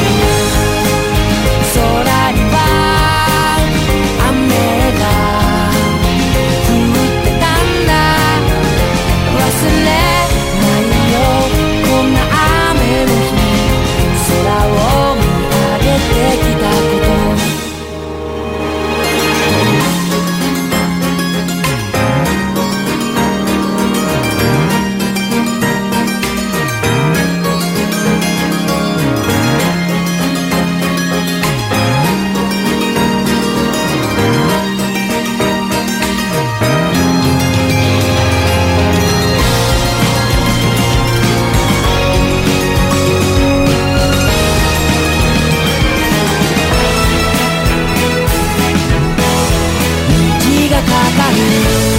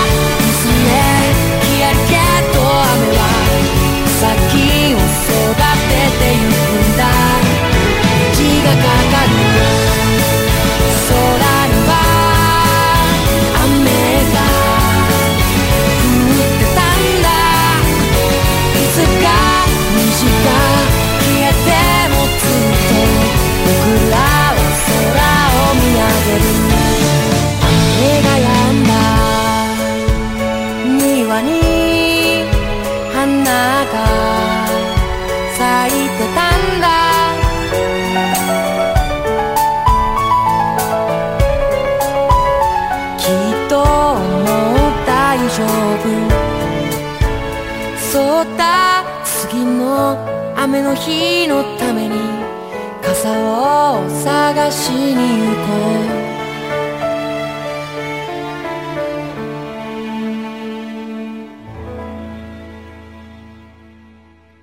¿Quién es la reina indiscutida de Arriba FM, la sultana de Curicó, la más grande, la más simpática, la más risueña, la más bella? ¿Quién es ella? Yo. Cecilia González Madrid. Y por eso todos juntos decimos, con Ceci, si no, ¿pa' qué? Hazlo a través de la cuenta fan del Banco de Chile 00037 7321214 00037 7321214 porque ella es parte de nuestra historia, contamos contigo. Porque todos juntos decimos, con Ceci, si no, ¿pa' qué? Arriba FM te prende 24-7. Prográmate con los clásicos. Los miércoles desde las 21 hasta las 23 horas, hora chilena, encuéntrate con los grandes éxitos de la música que se han transformado en un clásico Todas las semanas, Rocky Espinosa te lleva a un recorrido de 50 años de música y distintos estilos a través del clásico de los miércoles. Modo clásico. Este 2021, vive Modo Radio. Programados contigo.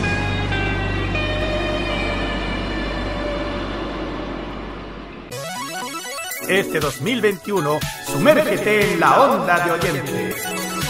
Vive Modo Radio programados contigo.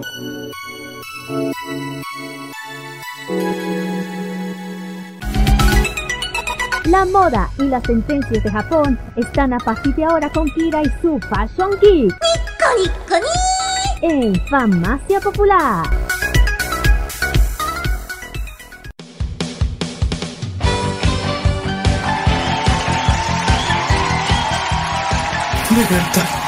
Continuamos acá en Farmacia Popular por nuevo radio y llegamos a la siguiente sección de nuestro programa en donde quiera eh, el lugar, ya cambiando un poquito de temática, en lugar de repasar desde Japón, vamos a recorrer carreras artísticas. Es el Fashion Geek Music y sin más preámbulos, Kira, adelante no nomás.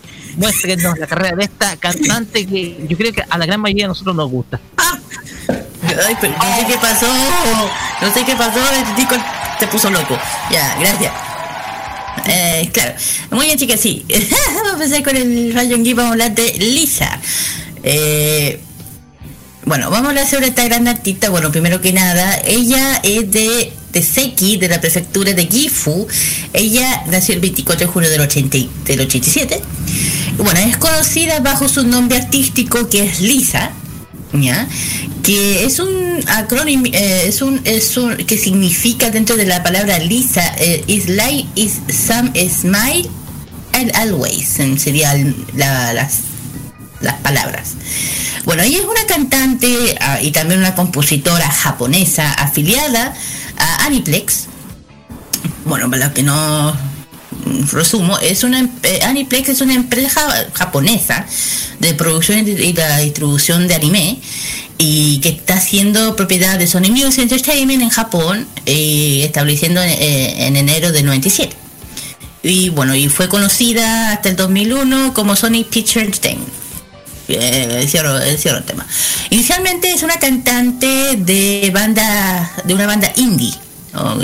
Y ella hizo su debut más o menos en el año 2010, cantando canciones para series como Angel Beats, o Beats, Beats claro, como una de las dos eh, vocalistas de la banda, eh, también eh, otra de las bandas de Gear, de Monsters.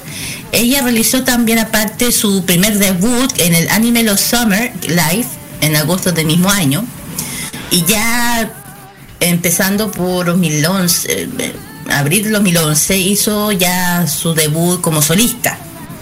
Con lanzamiento de mini álbum, con Letter to, to You y también la canción de Lisa que se ha destacado con el tema musical de varios animes muy conocidos, uno de, de Slow Art Online, también Fate Zero y también otras series como Irregular Magic High School y sin dejar de lado la que la ha hecho más eh, hasta hoy en día, siendo la, la, favorita de segundo Kimetsu no Yaiba.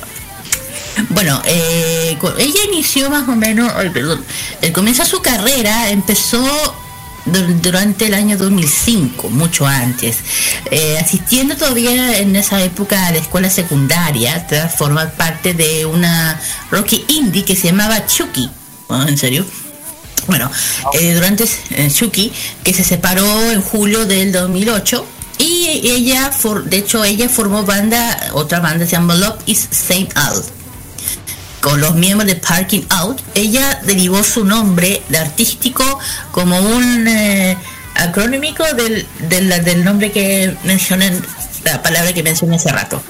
Y ya en 2010 ella hizo su principal debut interpretando canciones de la serie que, de anime que dije, como una de las dos vocalistas también de la banda que también mencioné. Y era vocalista también de los personajes de... Ha hecho voces también vocalista para los personajes de, Yui, de la segunda vocalista de Marina Nakamura. Cantó también como los personajes de Masami y Iwasa, Iwasa, Iwasa perdón, como Girl Dead the Monsters y también tres sencillos el mismo año de la compañía discográfica K-Soul Decay. Bueno, durante, también lanzó muchos sencillos durante todo ese tiempo, como The Child Enemy, eh, Little Braids, eh, también sacó un tercer sencillo, Ichiban no Taka, Takaramono, eh, entre varios más. Y ya dentro de esa, en el momento de esa banda, después, durante el 20 de abril 2011, ya anunció su debut como solista cantante. Y, lanzando un mini álbum con el tema de You en, en Aniplex en Sony Music Artists. Eh, las canciones de este disco fueron compuestas por yo, eh, Yoshin, eh, Music, perdón, y también grandes artistas, compuesto la primera canción de Believe in My Life. el 12 de noviembre, las primeras canciones en Singapur, en el Anime Fest Asia, eh, la mayor convención de anime y cultura pop del sudeste asiático, de hecho. Ella también, eh, bueno, eh, mismo año 23 de noviembre del mismo año, utilizando como un tema de apertura de la serie de Face Zero en el 2011. ya después de esa época, bueno, ella por el año 2012, 8 de agosto, fue eh, la apertura de la serie anime, de la, serie que ya mencioné, es Our Line. Eh, bueno, durante todo ese tiempo ella eh, lanzando bueno su tercer single, ya quinto sencillo, ya de, Race Hope, Lisa lanzando el 7 de mayo. utilizando el 2014 utilizando un tema de apertura para la serie anime 2014 de Majo de Majo, Majoka eh, bueno, entre otros más. Y ya, ya un poco más tirando más adelante, durante el año, ya utilizando el año 2019, eh, utilizó sencillo ahora como solista el año 2019 lanzó Gurenji que ya lo cual es el tema apertura de Kimetsu no Yaiba que hoy en día la tiene como una de las más importantes en Japón otra cosa curiosa de, de la de la Lisa y hizo su debut también de actoral, de voz, como Maggie de Nelson, es el, el doblaje japonés de la película de, animada de Minions, si no sabían esa. Eh, no sabía. Bueno, ella hizo la voz de este personaje, la voz de, la seiyuu de este personaje de Minions. Y bueno, eh, ya de hecho hablando de, bueno, hablando de Kimetsu no Yaiba, ya saben que la. Bueno, la dice de.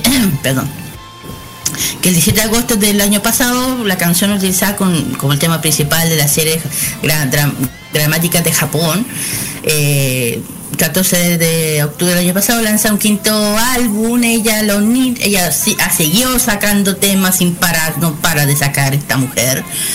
Eh, también sencillo de Homuro, y la canción que se utilizó como el tema principal de la película de, de, de Demon Slayer, Kimetsu no Yaiba, eh, de Movie Mugen Train. Y Homuro ganó, de hecho, el gran premio de el número 62 edición de, de Japan Record Award por ella. Y eh, el julio del año pasado, Gurenje, Elisa superó el millón de descargas desde su lanzamiento.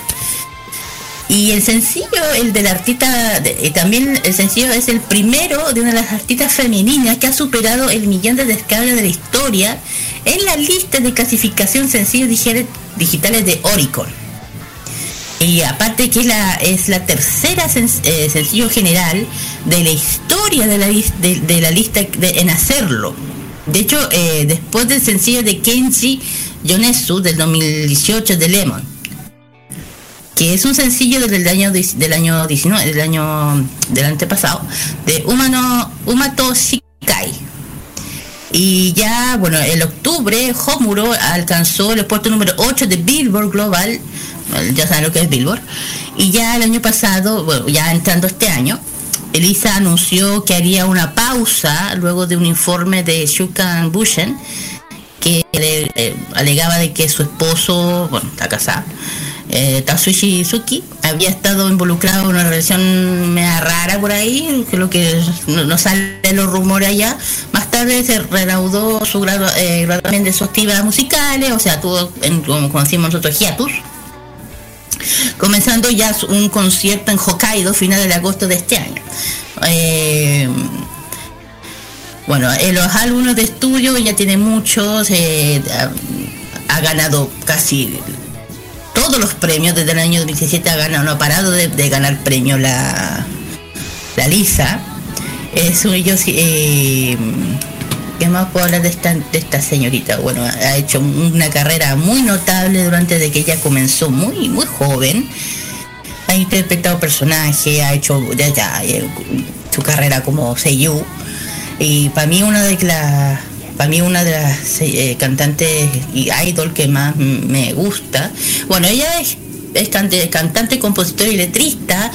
Ella es Geno J. J. y Anison, para que tengan una idea. Eh, ella tiene 34 años, jovencita todavía. Y bueno, ella es de la compañía de Aniplex hasta hoy en día. No la ha dejado. Y bueno, yo que me hablar de ella, me encanta. de hecho, su nombre original no es Lisa, su nombre es Risa Orige, Oribe, es el nombre original de ella. Es el nombre original, perdón. Y bueno, es una reseña bien eh, detallada de Lisa, que yo siento que se tenía que hablar de ella porque es una niña, una joven, bueno, una joven adulto muy que ha hecho una carrera muy notable hasta hoy en día. Y yo la, y yo, de hecho la canción de Gurenji, ya me la, te juro que la escucho y es como, eh. Y, de hecho yo me acuerdo perfectamente cuando el Carlos decía la, lista la lista del ranking siempre. ¿Sí? ¿Quién tenía el primer lugar? La Lisa, la Lisa, la Lisa. Y ya se hizo común ya. Pero bueno, yo, ¿qué, espero de ella? Bueno, se supone que ya viene la segunda temporada, yo la estoy esperando con todas las ganas. Y eh, yo tengo más que claro, yo lo siento más que creo que ya va a estar presente en los openings de, de Kimetsu. Y cuando eso pase, uff, espérate. Bueno, aquí doy el pase a mis compañeros para que den su opinión, también a la Melanie, a ver qué opina ella. Mira, yo voy a partir yo porque tal como tal como dijo la Kira, es verdad. sabemos que, que Lisa le está rompiendo bastante en toda su carrera, principalmente con todos sus con sus temas opening de anime, endings y opening de anime. Pero también lo que más batió mucho récord fue ese tema de Gurenje, que siempre la, la toca bastante y estuvo en, en los top 10 en top 10 del Billboard. De hecho, la, como ella misma lo dijo, lo tocamos a cada rato en el programa. De hecho, estuvo 60 semanas en el top 10. Exacto. Exacto. Exactamente. Bueno, no sé, opiniones, Melanie. Sí, a mí Lisa me encanta, es una artista impresionante, con una voz muy potente, e incluso suena mejor en vivo que en las grabaciones de los discos. Hay algunas presentaciones que están registradas del Open de Kimetsu no Yaiba y es impresionante el corazón que le pone a la interpretación que hace. Así que espero que esté, espero que esté en la segunda temporada, seguramente sí, porque ella es como una marca registrada de Kimetsu no Yaiba, estuvo también en el ending, en el ending de la película, que llorar después de ver el final de la película con la voz de Lisa de fondo daba gusto. No, sé qué pasó. No, no spoiler, no spoiler. No, no, no, no, solo voy a decir que se llora mucho. A, a mí Ay, me, sacaron pañuelo. yo dije, bueno, no voy a llorar con este de golpe. No, no, no, no. A, todo esto saludamos a Daniel Burle que está con nosotros. Hola. ¿Cómo estás? Se nos une. Bueno, que que yo vi la, la película. Yo... No, tranquilo. Que le decía a la mera que yo vi la película. Y yo sé muy bien lo que estás diciendo, pero yo te- es como... Yo no he visto la serie aquí. todavía. De hecho, todavía no termino de ver la serie. Estoy a la mitad. Algo Yo creo que la vi en dos días. La vi así de corrido la serie. Yo la he visto tres veces. Imagínate. Lo que pasa es que no he terminado de ver la serie porque yo la veía en directo en, en Twitch con, con mis con mis amigos, entonces como no he hecho directos, entonces no he terminado de verlo. Ah, Mira, quiero hablar de Ahí. Porque a mí me ha pasado algo, sobre todo con Liza, porque ella interpreta también canciones, interpretó, interpretó canciones para Art Online. Yo me acuerdo que por ahí, por el Lo dije. 2013 o 2014, nosotros veíamos la serie, sobre todo con, eh, con mi hermana y, y- y su novio, veíamos la serie juntos, y había una canción que en ese entonces, yo en ese entonces viajaba a Santiago todos los días porque estaba cursando mi maestría. El tema es que, un poco para poner en contexto, Melanie, yo estaba haciendo entonces una maestría en San- la ciudad de Santiago, un máster. Entonces, había una Mm. canción muy especial que yo escuchaba precisamente que era un, un ending pre- de la serie Sword Art Online que es Shiruishi. Yo ese tema para mí, yo una vez, yo aluciné con esta canción, era maravillosa, una canción que sin duda alguna representa, no sé, es como le pone alma, es una balada que en donde la artista le pone alma, de hecho la estamos escuchando de fondo ahora, es una canción que le pone mucha, pero mucha alma, y a mí me fascinaba ese tema, es el, para los que no sepan, es el quinto ending en general de Art Online, o el tercero de la segunda temporada, entonces, a mí me encantaba ese tema, lo escuchaba, yo te mentiría que una vez viajando lo escuché 10 veces seguidas. Y es que el Chao. la voz de la voz de, de Lisa es impresionante. O sea, la calidad interpretativa que tiene es fantástica. Eh, como la misma Kira lo ha hablado y el mismo Carlos lo han dicho, es una de las, yo pienso que es la artista japonesa más popular hoy en día en, en, en su país y obviamente del mundo entero porque todo el mundo la conoce. Entonces, yo creo que la- Elisa representa, yo creo que una eh, representa que- lo que es la sucesión de varias artistas que nosotros conocimos en los 90 y los 2000. Es la, la nueva Megumi Hayashibara, digamos, salvando las distancias. No, exactamente. Mm. Es como Ah. la sucesora de Megumi Hayashibara en el ámbito en el ámbito interpretativo. Pero con la Pues, fuerza de una Ana Tsuchiya, por ejemplo. Exacto. Entonces, para mí, escuchar esta voz tan maravillosa que representa Lisa es para mí un es para mí un placer, sobre todo eh, en el sentido de que para mí es una de esas artistas que tienen que tienen un registro vocal que es sencillamente impresionante, potente. eh, dentro de la, eh, utiliza elementos como por ejemplo el, el, el punk rock o el rock alternativo o el rock con estilo japonés, J-rock, y además que las cuotas propias del J-pop de, de hoy en día. Entonces, yo te digo, este tema yo lo escuché una vez en un viaje 10 veces seguido, Chiribishi. Yo lo escuché una vez 10 veces seguido y, y- y- no me cansaba de escucharlo durante el viaje a Santiago. Entonces, eso es como una curiosidad, como para darte contexto hasta qué punto llegó mi gusto por esta cantante. Sí, está muy bien. Exactamente. Ya, muy bien. ¿Alguien más? Vamos, muy. ¿No? ¿A mí? Bueno, termino con el No, tema. eh, mira. Ah, por cierto, perdón. Disculpa, dale tú primero, Kira. ¿Ah? ¿Qué ibas a decir algo, Ya, sí. Dani? Eh, bueno, El tema acá es que. Ah, no Bueno, sé voy a- pasaba, me parece que- sí, después- Sí, perdón, es que iba a decir algo, pero ah, no sé si la quiera quiere decir algo antes. Dilo No, nomás, no, termina. dale, dale. Ah, no, es que su voz, yo la he escuchado, eh, su voz me parece muy melódica, es hermosa, la verdad. Eh, es de las poquitas eh, personas que, que me inspiran a ser como. Yo soy como, eh, en el tema de ser fan, yo siempre me he declarado no ser fan de nadie y lo mantengo hasta el de hoy. Pero eh, a nivel artístico, cuando yo la escucho, le digo, me gustaría ser como ella. Obviamente no voy a tener una voz suya, pero eh, sí tener el talento con el que ella se maneja, de verdad. A mí me encanta escucharla, he escuchado varias veces el opening de Kimetsu no Yaiba, de hecho. Eh, quiero, no sé si me van a odiar por esto, pero es lo único que me gusta hasta el momento de Kimetsu no Yaiba. No. Polémicas declaraciones.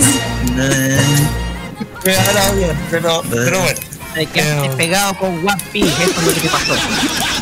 No, no, no. He, he visto muchas series. No, pero eso, eso es otro tema de discusión. Ya, dejémoslo hasta ahí.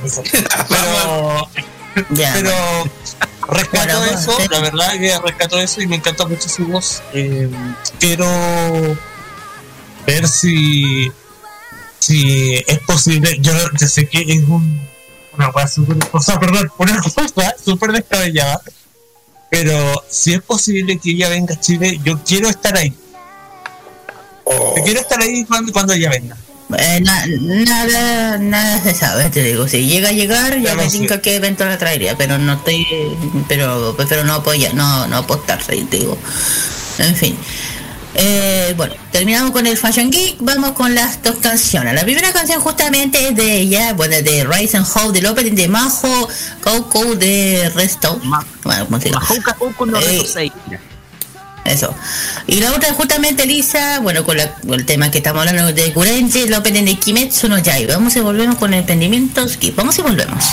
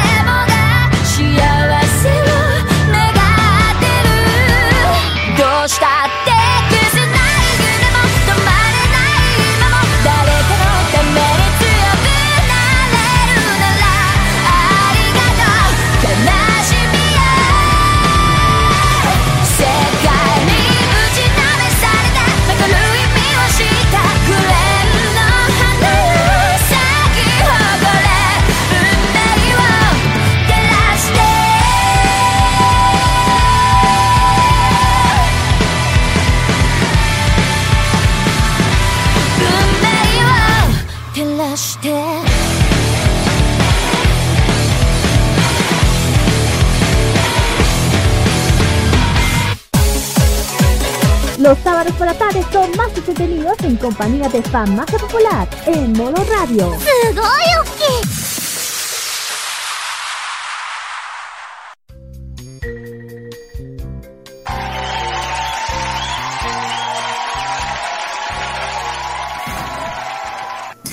Muy bien, chiquillos, hemos vuelto ya del Fashion Gear y vamos con los emprendimientos de este sábado.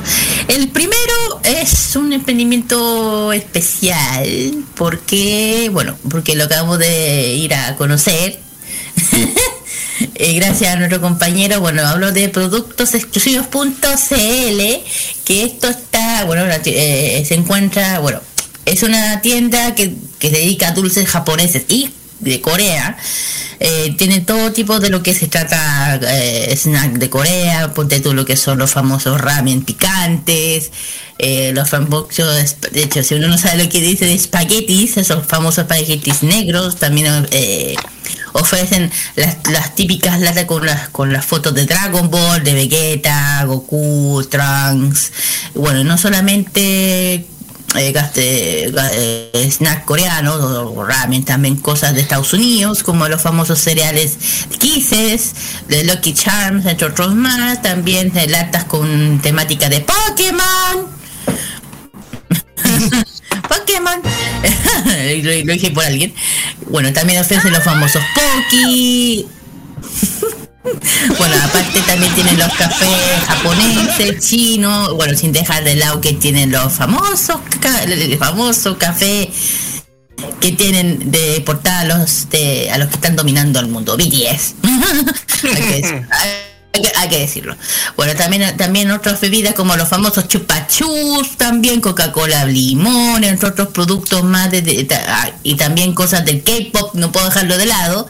También esos típicos gorritos con orejita que se que te apetece y te levanta la orejita. También cosas de, eh, de Blackpink, BTS. De hecho, una cosa curiosa que me acabo de dar cuenta es que traen lightstick. Para la fandom de BTS, a ARMY, bueno, también ofrecen el famoso lightstick que una siempre anda detrás de uno. También pro- productos de God Seven, sin dejar a, otro- a otras a otras agrupaciones. También Blackpink, Stray Kids, entre otros más. Y donde, ay, también ofrecen mangas, de hecho, me acabo de dar cuenta, ofrecen mangas también de Sakura, entre otras cosas más. Ahora ¿Dónde sí. se encuentra Carlos? Donde se encuentran, se encuentran en instagram.com slash productos exclusivos.cl y también lo pueden encontrar en el sitio web que es momoclub.kite o kai.site. Ahí se pueden encontrar los productos a la venta para que puedan comprar, para que puedan comprarlos. Y ojo que hacen hacen compras de forma fácil y segura sin tarjeta y reciben el paquete rápido. Y si quieren irse, necesitan en Villa del Mar para poder ir a, a, mm, a comprar los productos que están a su disposición, se encuentra ubicado en Galería Escorial. Eh, Esto se encuentra en Plaza Vergara 172 ah, en Villa del Mar, justo en el centro de la ciudad Jardín. Local 9, más encima. Siguiente. Vamos a la siguiente y, a la tienda de Maura. La tienda de Maura que es un emprendimiento que te dedica a los pinches, aros, pulseras, collares, banderines, monederos, estuches.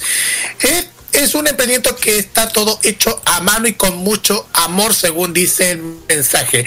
Eh, Ahí ofrecen mucho- montones de productos, ya, ya le dije que venden pinches, hasta venden ve- lentes de contacto y también collares, collares de aritos con varios figuritas de corazones y todo lo demás. Además, con, con muchísimos diseños así hermosísimos, también góticos, también monederos de varios de varias figuras, también algunos de monederos con imágenes de Snoopy, de aventuras en pañales, también monederos de la bandera mapuche, en fin, hay de todo, hasta tazones con frases que puede incluir con caja cartón, un tazón para que pueden estampar sus frases, también aritos con diseñitos con podemos detallar ese, esos índices, algo así, como se llaman. Bueno, ahí me van a entender. Eh, como dije, esta es todo kawaii, con jara- estilo Harajuku, Pastel God, Gothic y Lola. Lo pueden encontrar en, en instagram.com slash la tienda de Maura y también en el facebook.com slash la tienda de Maura, donde se pueden encontrar los productos a su disposición, se pueden así comentar a través de su, de su chat para que puedan ver los productos y ahí ahí pueden coordinar. Este emprendimiento que tuvimos la oportunidad de conocer en la pasada Potterfest, ¿cierto, Kira?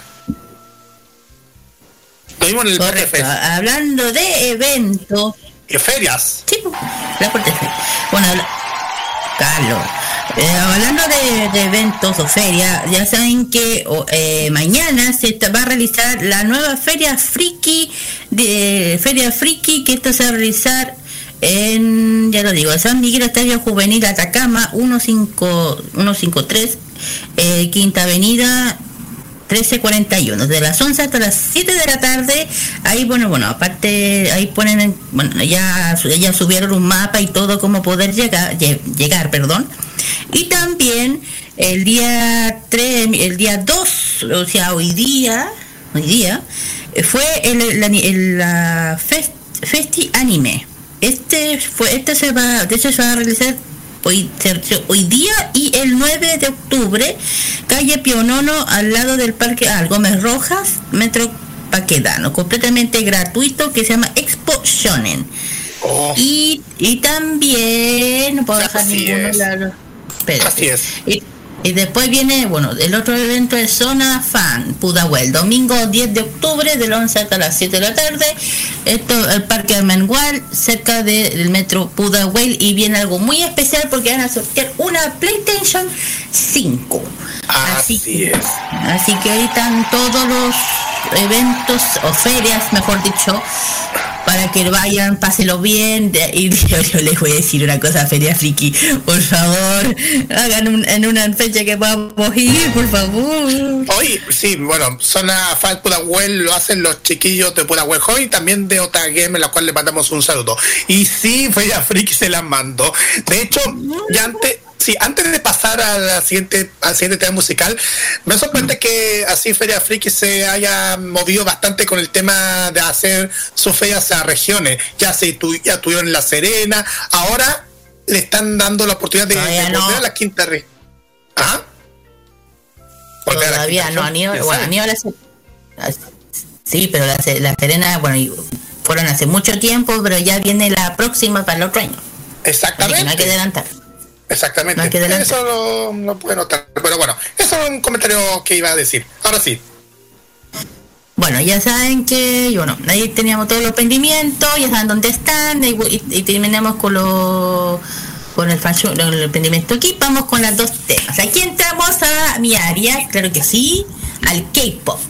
Vamos con los chicos de Seventeen, estos chicos, estos 12 chicos hermosos de Seventeen con su uno de sus temas más recientes que Ready to Love. Y también tenemos a alguien que me sorprendió este rock que muy bien, a una de las reinas del K-pop que es la linda y hermosa Boa grande boa, una de las que más me encanta, que con la canción Duet de Open de, la serie de, de Lane, Experimental Lane, una excelente serie de anime. Vamos y volvemos con el bloque de la entrevista con la Melanie. Melanie, vamos a volver.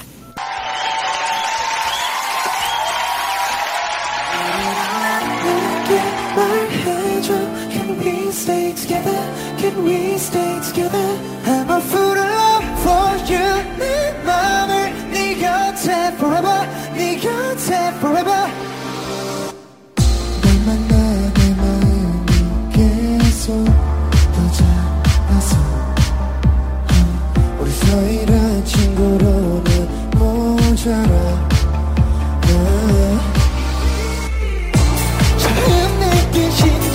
속도가 이리 빠른 줄 몰랐어 All I wanna do is run away Cause you want my escape, babe live it, 대답을 원해, ay.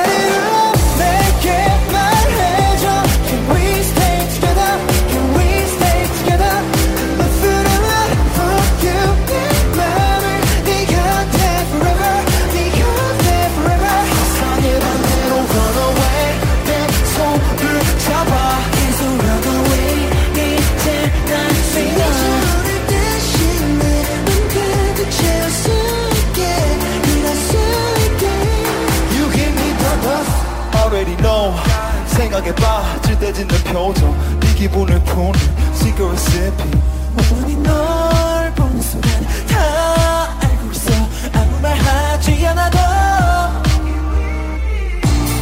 이 느낌 심장의 속도가 이리 빠르지 몰랐어 All I wanna do is run away Cause you want my escape babe 너만 준비가 되어 있으면 돼 hey. Ready to love 내게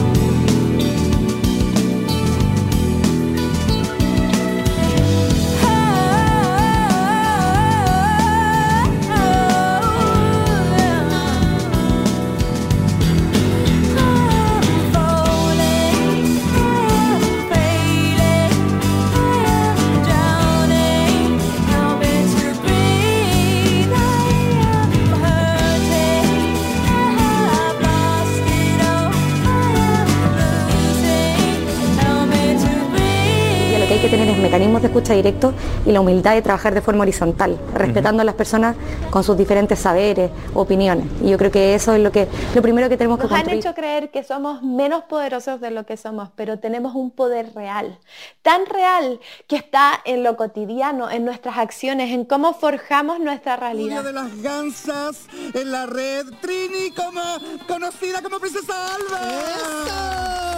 Bienvenida. Muchas gracias por la invitación. No, gracias a Chile está cambiando y su televisión también. Y en este largo camino estaremos ahí. TVenserio.com. Tres años ayudando a forjar la televisión de un mejor país. Prográmate con la información. Los lunes desde las 21 y hasta las 23 horas, hora chilena, escucha la opinión de un experto, la información de la industria televisiva nacional e internacional, la voz autorizada de los televidentes y las noticias del mundo del espectáculo y la música se encuentran solamente con Roberto Camaño y La Cajita. Este 2021 vive Modo Radio, programados contigo. Este 2021 disfruta de todo el humor y la entretención. Vive Modo Radio, programados contigo. La activación sabatina friki de todas las semanas está en Farmacia Popular, en modo radio.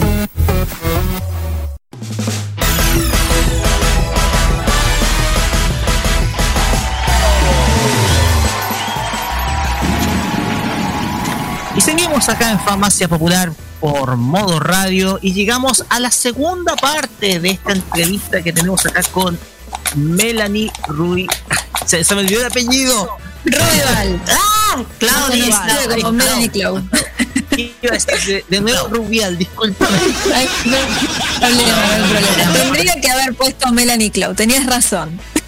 Melanie Cloud. Con Melanie Cloud acá en Farmacia Popular tuvimos un primer bloque súper interesante. Y ahora llegamos a nuestro segundo bloque eh, de, de esta, de esta entrevista. Y en esta oportunidad, con el permiso de la Kira, ¿ya? Quiero cederle la palabra acá a nuestro amigo Daniel Brulé para que haga su pregunta. No sé si el amigo Dani está preparado, si es que está por ahí, si está... Por aquí ando, por aquí ando, por aquí, por aquí, por aquí. Aquí estoy. Ñaca, ñaca, ñaca, ñaca. Ya, Eh. Dani, adelante. ya, no, si no voy a hacer ninguna pregunta mala, por cierto. Eh, pero está relacionado con lo que estábamos hablando hace un ratito fuera de fuera del programa. Que a ti te gustaba mucho escribir. Y a mí me dio mucha curiosidad saber eh, qué tipo de historias o qué tipo de. Pero que más, más que nada, qué tipo de historias son las que te las que te gusta escribir o te gustaría en algún momento hacer. Ahora estoy más orientada a lo que es no ficción, al trabajo académico. Después veremos qué caminos traen la vida como para escribir. No descarto el guion de manga, que es algo que me atrae mucho, eh, pero un género en particular, hoy por hoy no sé cuál elegiría. Mm, No me metería en el terror porque la de eso me da miedo. Pero ponele. ¿Al- ¿Alguna obra literaria que, que te inspire? No sé, eh, Harry Potter puede ser, ¿no? o cualquier o cualquiera, el que tú quieras. Te diría un clásico como El Principito, que por muy pequeño que sea, me parece que es un libro maravilloso. Eh, yo no estoy muy metida en el mundillo Harry Potter, así que no, no me puedo eh, guiar por esos lares.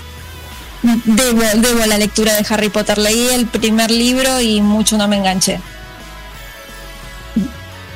Ah, No, no eres de Harry Potter, pero sí te gustan otro tipo de historias. Sí, y soy más que nada lectora de manga. En lo que es prosa me gusta más leer no ficción, me gusta leer eh, biografías, ensayos, mucho libro académico también. Eh, y en lo que tiene que ver con ficción sí leo, leo más manga que otra cosa. Independientemente de lo de leo de todo, desde cosas de los 70 hasta cosas que salieron el año pasado. Súper. Oye, y otra cosa, una pregunta muy seria. Muy, muy, muy seria. Ok. ¿Cuál es tu Pokémon favorito? ¿Mi qué? LOL. Tu Pokémon favorito. Mi Pokémon favorito es Jigglypuff, toda la vida. Sí. El Muy bien. Sí, sí, sí. Eso No ese tema. el- Por ahora, eso, por ahora le cedo palabra a la Akira. A la risa, ya no sé cuál hacer la pregunta, digo yo. en fin, filo. A ver, mi pregunta. ¿Cómo ves la evolución de, la de, las- de los manga anime desde hace tiempo hasta ahora? Eh, la veo eh, bien, la veo bien por suerte. Creo que se ha crecido muchísimo en el tipo de historias que se abarcan y en la complejidad que tienen. Ni hablar si vamos a técnicas de animación, hay estudios que han evolucionado muchísimo, que han perfeccionado sus técnicas de CGI, aunque a algunos les sigue costando, que han adquirido recursos, eh, que han generado mejores condiciones de trabajo para sus empleados. Hace poco pasó que hu- hubo varios reclamos al respecto con estudios muy importantes y, y de a poco se van tomando medidas alrededor de eso. Pero si me detengo exclusivamente en lo narrativo, creo que ha habido un avance, más que nada en lo que tiene que ver con shonen eh, o incluso seinen, que hoy están como muy hermanados. Antes las historias eran bastante básicas, había mucho shonen de pelea genérico, digamos, donde, como hablábamos un poco en el bloque anterior, la idea era eh, enemigo, te disparo, te moriste, ya está, y ese era el objetivo de la historia. Ahora creo que la composición de personajes es mucho más profunda, se pueden ver eh, contextos, historias de vida, motivaciones más profundas que, que le dan a, a las distintas series como matices mucho más interesantes de lo que pasaba tal vez hasta los 80. Creo que en, en Shonen y en Seinen el, el cambio más allá de, de la magia que hacía Osamu Tezuka, que era todo lo que estaba bien y lo sigue siendo, pero tal vez de, de la otra camada de mangas que no, no eran dioses del manga como Tezuka, eh, creo que los grandes hitos que han dado vueltas de tuerca eh, han sido Gonagai en su momento, eh, bueno, lo sigue siendo Gonagai, también Hirohiko Araki que sigue haciendo magia más no poder con, con Jojo. Eh, hoy en día, en lo que tiene que ver con Shonen, Masashi Kishimoto es, es- creo que ha hecho lo, lo mejor que hay en Shonen. A mi gusto, la composición de Naruto es impecable porque combina perfectamente los estadios básicos de- del Shonen con, con las peleas, pero también con un universo perfectamente articulado, con la cantidad bestial de personajes que hay en Naruto y todos con sus motivaciones súper marcadas que no tienen solo que ver con voy a matar a este, voy a encontrar a este, no, sino que hay un detrás de escena de todo eso que antes no pasaba, así que creo que, y eso incluso se ve hoy en Kimetsu no Yaiba, que uno dice, bueno, parece un shonen del montón, he escuchado decir algunos, pero está buenísimo que eso hoy en día sea un shonen del montón, entre muchas comillas, insisto, no creo que lo sea, pero quiere decir que mostrar personajes con construcciones tan profundas que se permiten llorar, que se permiten empezar una lucha porque hay que salvar un familiar, que todo eso esté validado y sea absolutamente normal, esté institucionalizado, quiere decir que creció mucho el género, incluso, no sé, series como, y me quedo con el manga, no el anime, eh, Neverland, The Promised Neverland, que han tenido una mujer protagonista en la Shonen Jump, eso antes no pasaba. Así que creo que, que ha crecido muchísimo eh, el, el manga, en particular en la parte shonen. Sí ha evolucionado también en otros aspectos. Creo que le falta fuerza a las nuevas autoras de JoJo. No sé dónde están las nuevas autoras de JoJo manga. Eh, seguimos estancados en Clamp eh, y en la autora, no recuerdo su nombre, de Aoharu Uraido, eh, la autora de, de Orange, que también ha hecho algo muy bueno.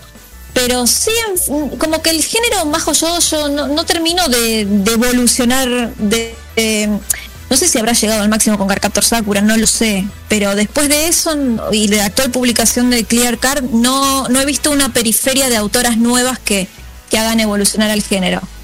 Otra cosa que creo que cre- creció mucho es el, el Shonen Ai, que tiene argumentos que tal vez en la, Ah, en la sí. vieja época eran más básicos y ahora están muy bien construidos los universos alrededor de las parejas y, y esas parejas homosexuales no, no están tan obligadas a hacer solo eso, sino que la historia alrededor de esa pareja está muy bien estructurada y podría funcionar con una pareja hetero, con una pareja lésbica.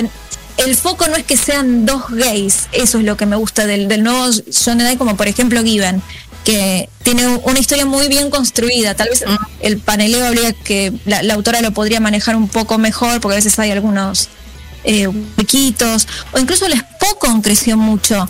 Captain Subasa, que fue él el Spokon de su época, el que marcó el camino de todos, se dedicaba solamente a eso, al tema futbolístico, no había un, más allá del, de- del mensaje del esfuerzo, no había una profundidad más eh, extrema como se puede encontrar en series como Slam Dunk, que vino un poquito después, o Haikyuu hoy en día, que creo que es, es de lo mejor de Spokon que salió últimamente. Se está creciendo mucho y también las técnicas de, de animación están ayudando y también lo que está creciendo es la forma en la que se consume manga, porque ahora tenemos, más allá de que al menos en Argentina está creciendo mucho el mercado de manga físico, aparecieron aplicaciones como Manga Plus de Shueisha que le permite leer de- en formato digital a, a muchísimo más público, así que es una linda época para ser otaku, creo. Bueno, a ver, mi, mi otra pregunta, una pregunta más. Claro, ok. A ver, mi otra pregunta va. ah, Ya saben que hace poco un latinoamericano ganó por primera vez un shonen en, un, en el Shonen Jam. ¿Siente que esta es una oportunidad para la gente latinoamericana de poder eh, crear propios mangas eh, sus propios mangas hoy en día porque yo de la- es que es primera vez que pasa algo así lo digo por el chileno. Sí, ¿Crees se- que es, una puerta que, que- que es una puerta a los latinoamericanos que quisieran ir a Japón y crear sus propios mangas allá. Que no, es una gran opción. Además, eh, nosotros estamos como muy encasillados en que el manga tiene que ser sí o sí japonés. Y con lo que pasó con Psychotic, que creo que es el nombre del autor, si me estoy confundiendo, pido disculpas.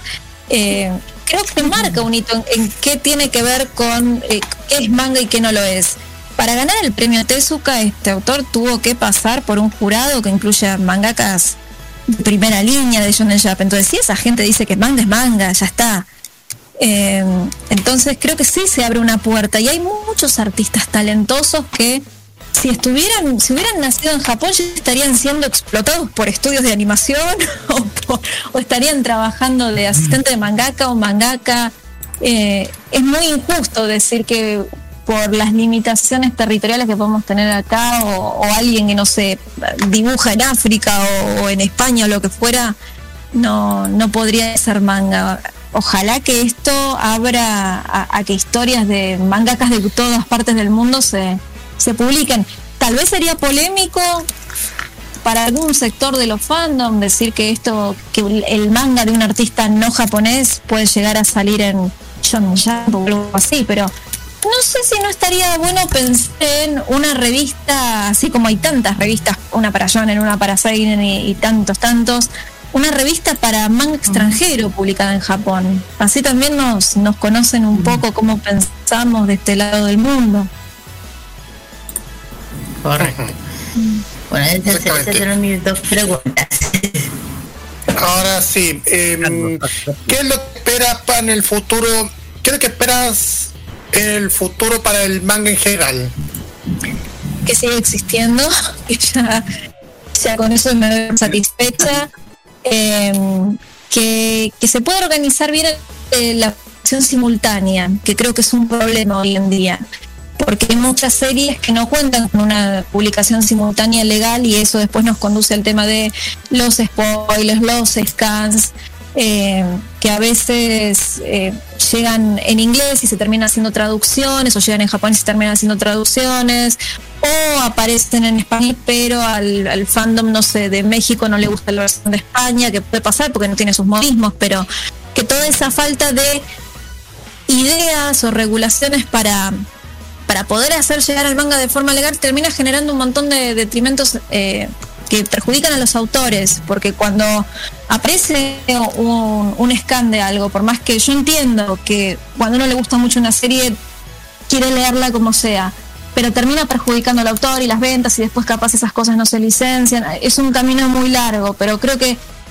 lo que espero para el manga es que realmente se pueda globalizar de, de una forma justa para todos, para el que lo quiere consumir al momento que sale el capítulo y no quiere esperar a que la editorial de su país es que tiene editorial eh, logre conseguir la licencia, lo publique y quiere leerlo en el momento en el que sale, como le pasa a los japoneses, compran la Shonen Jump y lo leen. Eh, cre- creo que esa es la, deuda que hoy en día tiene el manga, más que nada para afuera y para adentro, creo que las cosas marchan muy bien. Ujú.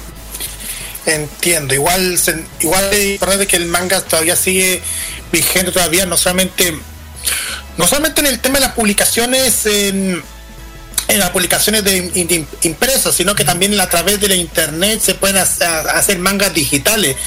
De hecho, de hecho hay algo que más me, me, sorprendió bastante el tema que es el webtoon. No sé si usted tú ubicas el webtoon. Sí, sí. De hecho, creo que es una oportunidad maravillosa para un montón de artistas que no son japoneses, que logran publicar a través de Webtoon. Es muy bueno eso. Sí. Exactamente. Sí, porque tal vez ahora sí se está dando más el fenómeno de eh, mangakas que publican en portales y después consiguen el contrato editorial, como pasó con la autora de Butakoi, que publicó primero en Pixiv y de ahí la encontraron y se la llevaron a. eh, no me acuerdo el nombre de la editorial, creo que ahora los derechos se los está manejando Kodansha. Eh, pero es como el equivalente a eso, pero para, para Occidente, Wacom, o algo por el estilo. Sí, entiendo. Ah, siguiente. ¿Algo más? Yo eh, quiero salir un poquito de la temática del manga porque igual, por ejemplo, hemos visto fotos tuyas en donde, por ejemplo, tú desayunas con manga, eh, tú comes un dulce con manga, acompañas un dulce con manga, tomas un café con manga, y que, y que- que son fotos que vemos en tu cuenta de Instagram. Sí. Pero, pero quiero ir, quiero llevarte a otro lado porque hay otra serie que a mí me causa mucha fascinación y que hace poco hizo noticia. Estoy hablando de Evangelion. Porque hubo un momento a mí que la historia me fascinó muchísimo, eso es cuando yo estaba estudiando en la universidad. De hecho, había un periodo donde todos los veranos veía Evangelion, un poco para encontrar el sentido mismo de la serie. Y yo me acordé que en el año 2015, en el antiguo sitio donde yo trabajaba, escribí un- una columna sobre el- los paralelismos que se dan de Neon Genesis Evangelion con nuestra realidad actual. Esa crítica que se da, por ejemplo, a, a los monopolios, a- a- al, al llamado capitalismo salvaje, como se le llama, y que obviamente también es tratado en, en otras series como Babylon Crisis, que son Mm. precisamente el esquema apoca- apocalíptico, donde se conlleva una corrupción del Estado, del aparato estatal. Pero yo creo que Neon Genesis Evangelion lleva precisamente todos estos elementos a algo que simplemente es bien construido y que lo vimos en la serie de 1995. Eh, sabemos que hace poco eh, Hideaki Anno hizo su propia visión a través de Reboot of Evangelion, a través de estas últimas cuatro películas que eh, con la última que se lanzó se puso fin ya definitivamente no solamente a la saga en general, sino que también eh, concluye también su visión personal de, de- de la obra. Yo te quería preguntar respecto a cómo tú ves Neon Genesis Evangelion como obra. Eva, me parece que en particular las, las películas del Rebuild son, son magníficas. La serie original era muy buena, pero me parece que en esta última construcción de cuatro películas pudo plasmar realmente con una claridad estupenda que no lo que quería contar. Sí es cierto que estos factores que mencionabas están, de todos modos creo que habría que consultarlo con, con él porque eh, se dicen muchas cosas alrededor de Evangelion, se habla del tema eh, bíblico, de las referencias bíblicas, de las referencias religiosas. Y en varias entrevistas él ha dicho, no, yo la verdad le puse esto porque me parecía que quedaba lindo. Y la gente se queda, ok, no entendimos eso. Tal vez se, se ha sobreanalizado Evangelion, eh, al menos en su versión original. Es el reveal que creo que es el material a analizar eh, básico y, puro y, lo más eh, sólido de Evangelion eh, menciona esto que tenés, pero creo que es un gran tratado sobre relaciones humanas y muy claro desde la narrativa que el autor combinó bien con su capacidad de dirección que es muy característica. Eh, la forma en, la que pudo terminar de construir a Shinji de una vez por todas y, y de terminar de, clarificar sus problemas eh, internos familiares, psicológicos, incluso los de Gendo Ikari. Me parece que, ese es el plano de, de Evangelion con el que me quedo. Eh, sí es importante el, el planteo postapocalíptico, más que nada en, en las primeras partes de, no, no tanto en el final de, de la última película de Eva, donde ya sí se va al cierre de- del aspecto psicológico de Shinji y, el- y la resolución de sus problemas. Todo genera una atmósfera que es única, que da es- esas Akira vibes en algún punto. De hecho, Gainax estuvo en- dentro del, del staff de animación. No fue el estudio principal, pero tocaron algunas cositas cuando se animó Akira, entonces tienen como esa eh, esa herencia, más allá de que hoy eh, no forma parte de Gainax y, y dirige el cara, pero bueno, como que viene de un lado y del otro. Eh, sí, sí creo que Es hay un aspecto que tiene un reflejo político, pero creo que el punto en particular que se analiza es esa psiquis de esos personajes tan característicos y tan diferentes. La psiquis de Rey y cómo trata en, en base a ese no tener emociones de construirlas. La personalidad y la imagen que trata desesperadamente de mostrar Asuka para mostrarse eh, superior a pesar de todas sus inseguridades. El vacío que tiene Shinji, que, no entiende ni por qué está ahí, pero finalmente lo termina haciendo, estoy spoileando la película, me van a matar, mejor no hablo más. pero la forma en la que resuelve sus conflictos es, sí, Chan. Eh, la forma en la que resuelve sus conflictos es muy clara y es algo que creo que la serie no se había podido lograr. Acá sí es, es perfecto el final. Es como para cerrar el ciclo precisamente del personaje. Sí. Que, que lo que, que lo que buscaba Hideaki dentro de sentido. Uno puede, uno puede caerle tanto bien como mal a Hideaki, discúlpame, pero Sí. es- no es un personaje que, o sea, de que, de que el tipo es un, es un gran creador, es un gran creador, pero de repente a veces tiene todo arranque, etcétera, puedes volverse incluso apático, incluso volverse todo enemigo, etcétera. Pero el tema A mí me cae bien. El que me cae mal es Hayao Miyazaki, que lo ha maltratado mucho, incluso Hideaki Anno. Hayao Miyazaki, Hayao Miyazaki es un gran director, pero la personalidad que se ha mostrado en los medios, yo no lo conozco obviamente en persona, pero lo que ha mostrado en los medios no ha sido muy amable. Eh, obviamente la imagen que tiene como creador es maravillosa y ha hecho películas hermosas, pero ha criticado a su hijo cuando estrenó su primera película, creo que se retiró antes del cine. A Hideaki Anno lo invitó a hacer seiyuu de una de sus películas y también lo trató muy mal. Eh, ha hablado mal de Kimetsu no Yaiba, hay un video dando vueltas sobre, De hecho- sobre ese tema de cuando... hecho- sí.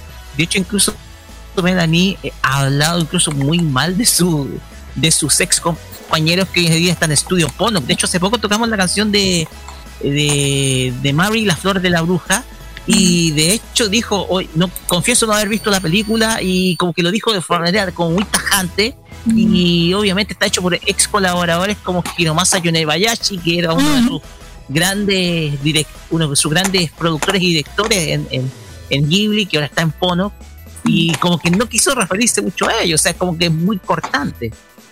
Sí, hay muchos incluso colaboradores de Hideaki Anno, volviendo al tema Evangelion, que han dicho que, Shinji está un poco cre- creado a la imagen y semejanza de Hideaki Anno, que es un personaje recontra particular y, eso lo tomo porque si cuando se ve la forma en la que dirigen los documentales se lo nota muy particular, pero a veces pienso en esa analogía, y- insisto, es una especulación absoluta, eh, de lo mal que lo trataba a veces Hayao Miyazaki, con quien a compartir tal vez él tenga un gran recuerdo y una buena relación, pero se ve que lo trataba mal, a veces pienso en esa analogía entre Hideaki Anno y Miyazaki y Shinji Gendo Ikari.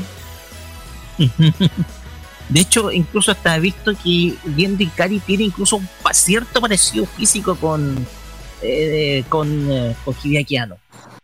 Poquito la- los lentes. Tal vez se parezca al padre de Anno que no lo conocemos.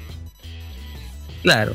Pero sí hay que decir que lo que quedó muy claro eh, en la última versión de Eva es cómo el personaje de Gendo es capaz de articular una batería bélica en función de sus propios intereses. Creo que ese aspecto quedó muy claro en esta versión que en la anterior había quedado un poco confuso. Ujú, Es verdad. Mm. Pues bien, no sé si hay alguna otra pregunta, muchachos. Miren, yo tengo una que de hecho de eso te podría podría mm, ser algo, algo así medio mm, de todos los mangas que tú has conocido aparte de, aparte de los de Clamp ¿cuál es cuál es tu manga favorito? Oh, qué difícil. Es que es, es muy complicado elegir uno solo y más saliéndome de la parte de clan, pero te diría que eh, una gran autora también es Rumiko Takahashi. Me gusta mucho su trabajo, desde Ranma hasta Inuyasha. Eh, me gusta mucho Naruto también.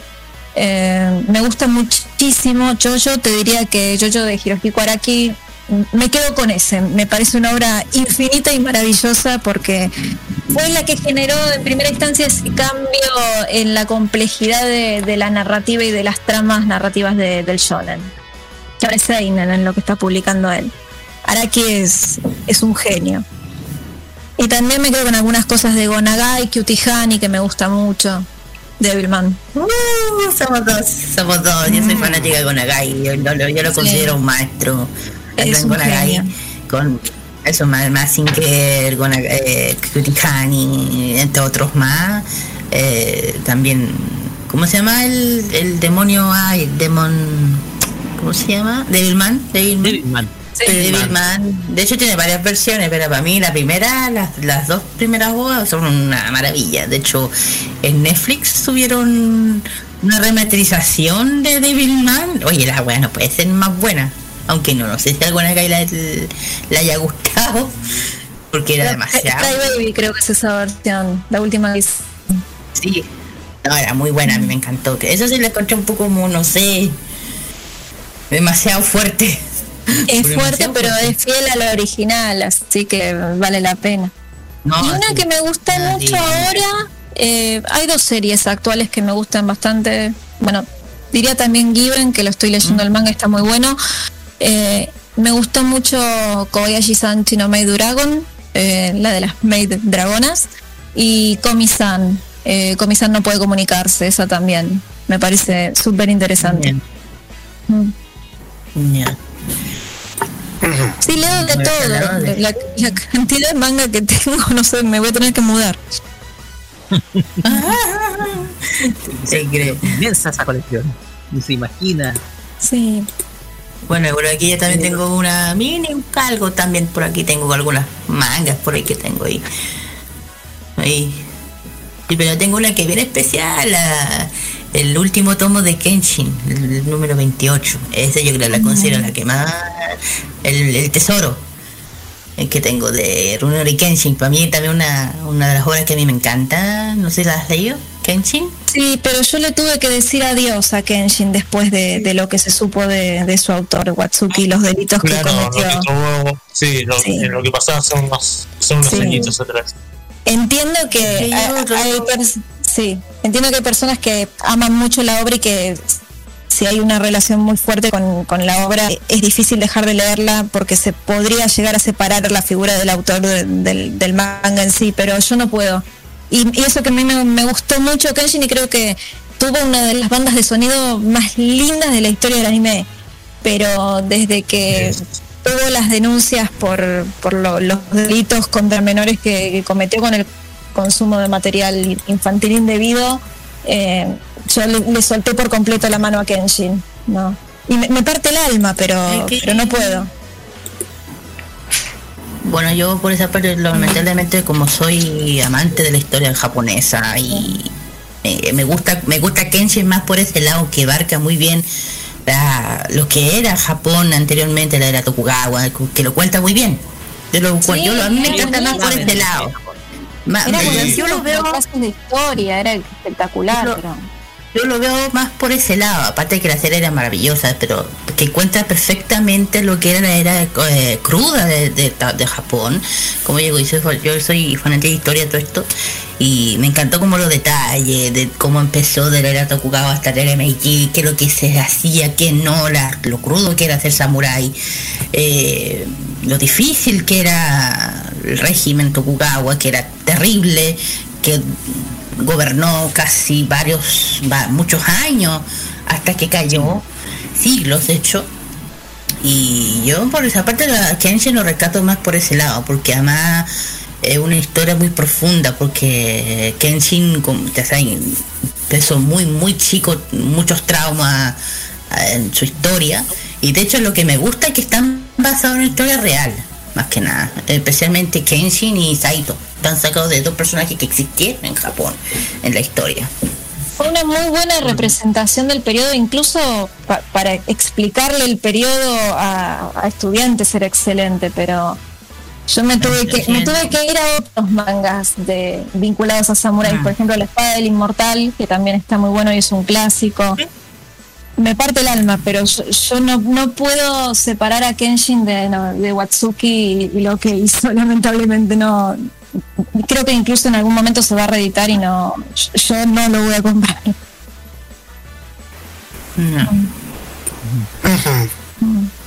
Exactamente. muchachos? Yo ahí estoy yo con esta pregunta que estamos. Yo tengo una pregunta también. Hazte una pregunta. Eh, yo creo que para salir un poco más de- del tema manga y, y anime y podamos conversar un poco de, de todo. ¿no? Eh, ¿Qué es lo que más te gusta de Chile? Oh, creo que son. Yo nunca visité Chile, empecemos por ahí, así que tengo una imagen que tal vez es imaginada. Yo los veo que ustedes son súper amables, que tienen muy buena onda y ya que la gente sea así, suma muchísimo. Me gustaría conocer Viña del Mar, me gustaría conocer Santiago, creo que tienen una combinación eh, geográfica muy interesante y, a mí me gusta mucho la, parte de montañas, así que me iría por esa zona. ¿Te gusta, te gusta la parte centro, por lo que veo? Sí. De, de, de Chile. Mm. Algún día los voy a visitar, algún día los voy a visitar. De hecho, podríamos, incluso si llegas, si llegas a Santiago, podemos juntarnos, de hecho.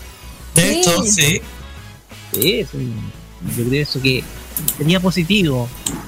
Si estamos así bien informados, podemos, podemos por- por hacer una juntita por ahí, eh, llevarte a recorrer, no sé, las partes más importantes de la ciudad. Sería genial, sería genial. Y, y si, como decíamos en el bloque anterior, si Lisa va a Chile y no viene a Argentina, los voy a visitar segura.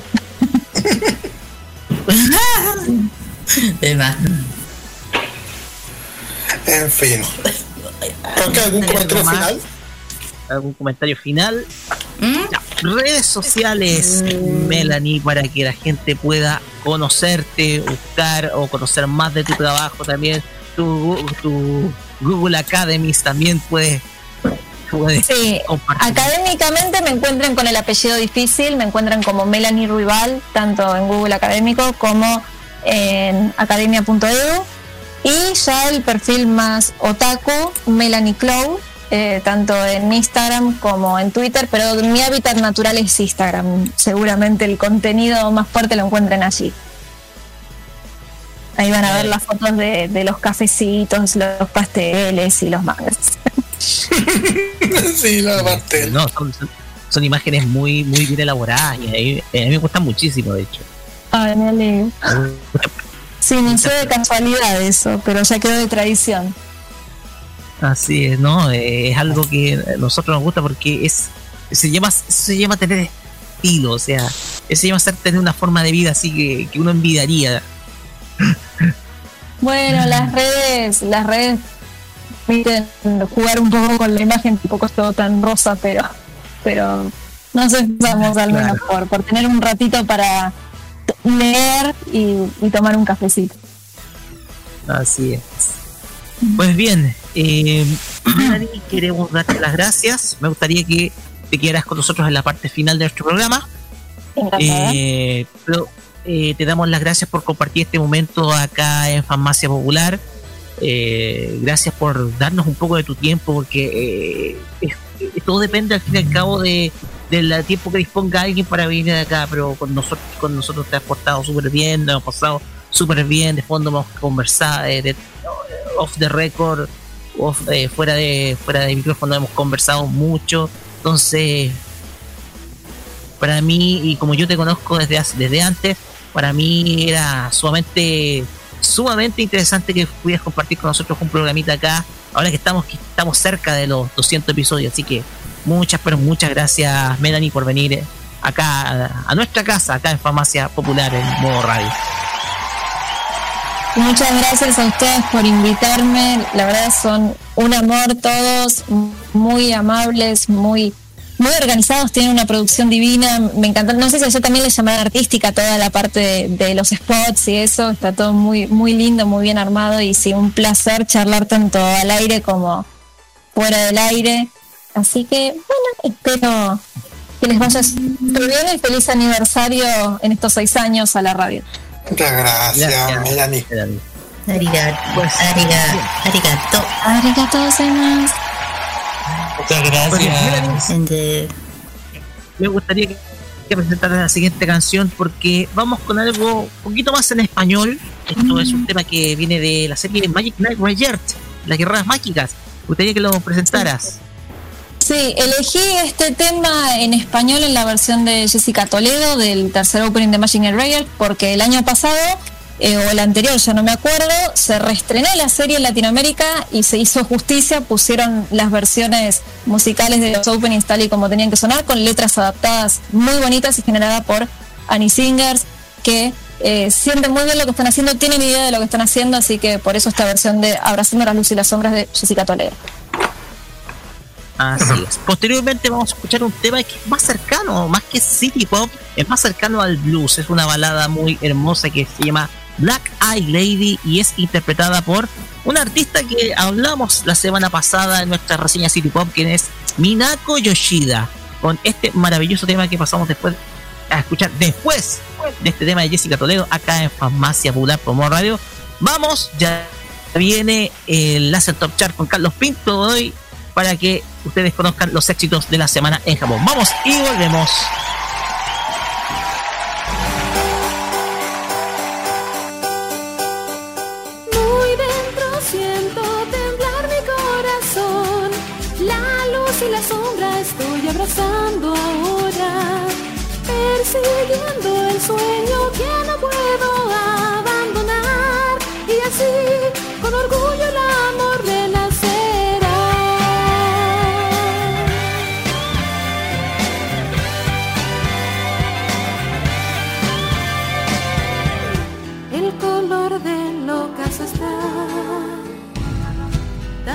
Hermoso y tan triste dentro de mi estrecho corazón hay un mar de tanto brotar lágrimas.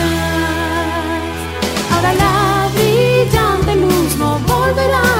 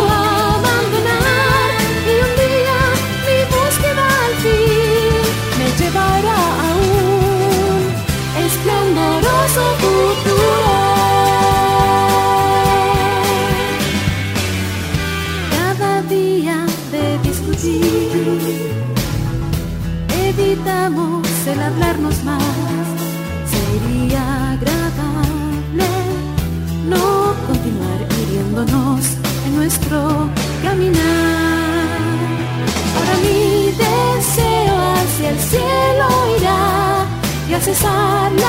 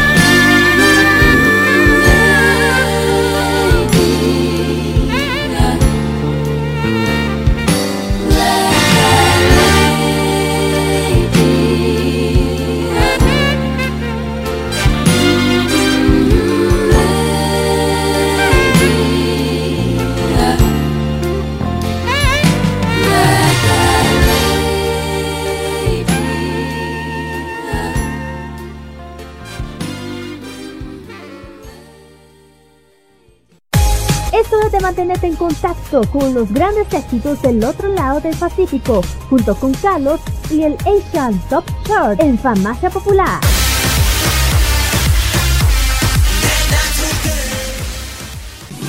Seguimos en Farmacia Popular y ahora vamos directamente a los sextos más escuchados según la lista de Billboard en Japón. No sé por qué hay un tema pop dentro de la lista en el número 10, pero bueno, así el Billboard. En número 10 se encuentra el rapero australiano de Kid Laroi y Justin Bieber con este tema llamado Stay. Ahora sí entramos a tope con el mundo asiático. En el oh, noveno lugar, perdón, noveno lugar se encuentra BTS junto con Coldplay y este tema llamado My Universe. Ahora sí, octavo lugar subiendo del noveno al octavo los chicos de BTS con el tema Dynamite. Siguen rompiendo encima 58 semanas. Y la que está rompiendo en 19 semanas es Butter de BTS que ahora baja del quinto al séptimo lugar. Uy, uy, uy. Los chicos de Official Hige se presentan en el sexto lugar con el tema Cry Baby. Ya llevan 21 semanas, bajaron del cuarto al sexto. Yuri sube del séptimo al quinto lugar con el tema Dried Flower. Los chicos de Back Number bajan del tercer al cuarto lugar y este tema llamado Sui Hensen. Ya subiendo del sexto al tercer lugar llega BTS y este tema que también la está rompiendo bastante, Permission to Dance.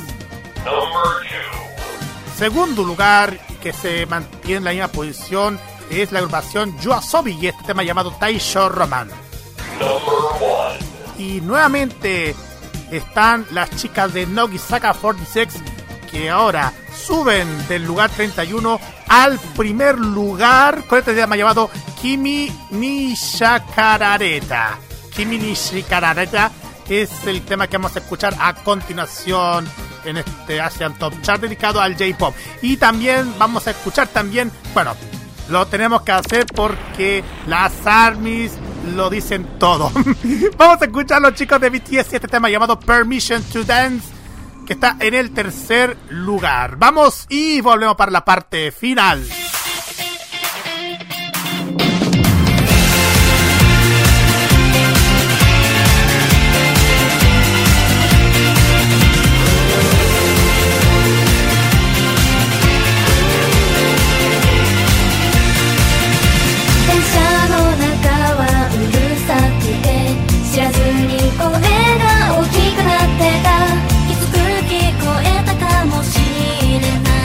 僕のどこが間違ってるんだ。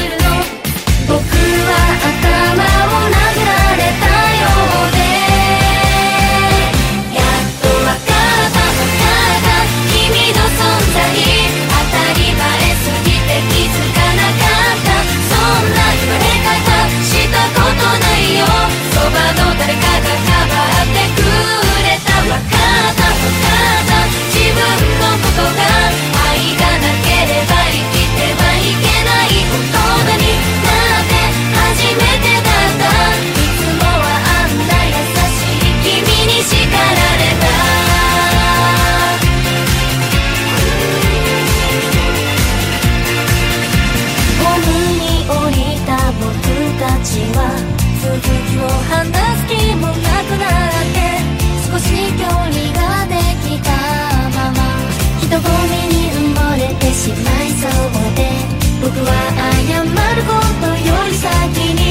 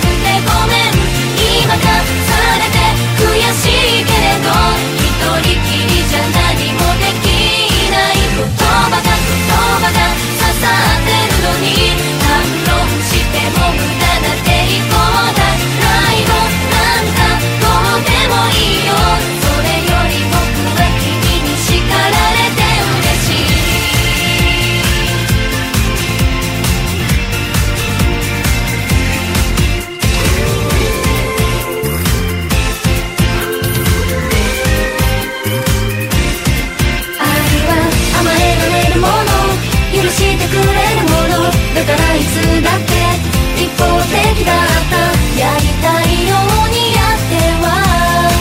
誰か傷つけてきたのか。例えば世界にたった一人の君には。叱ってもらいたい。わかったわかった。君の存在。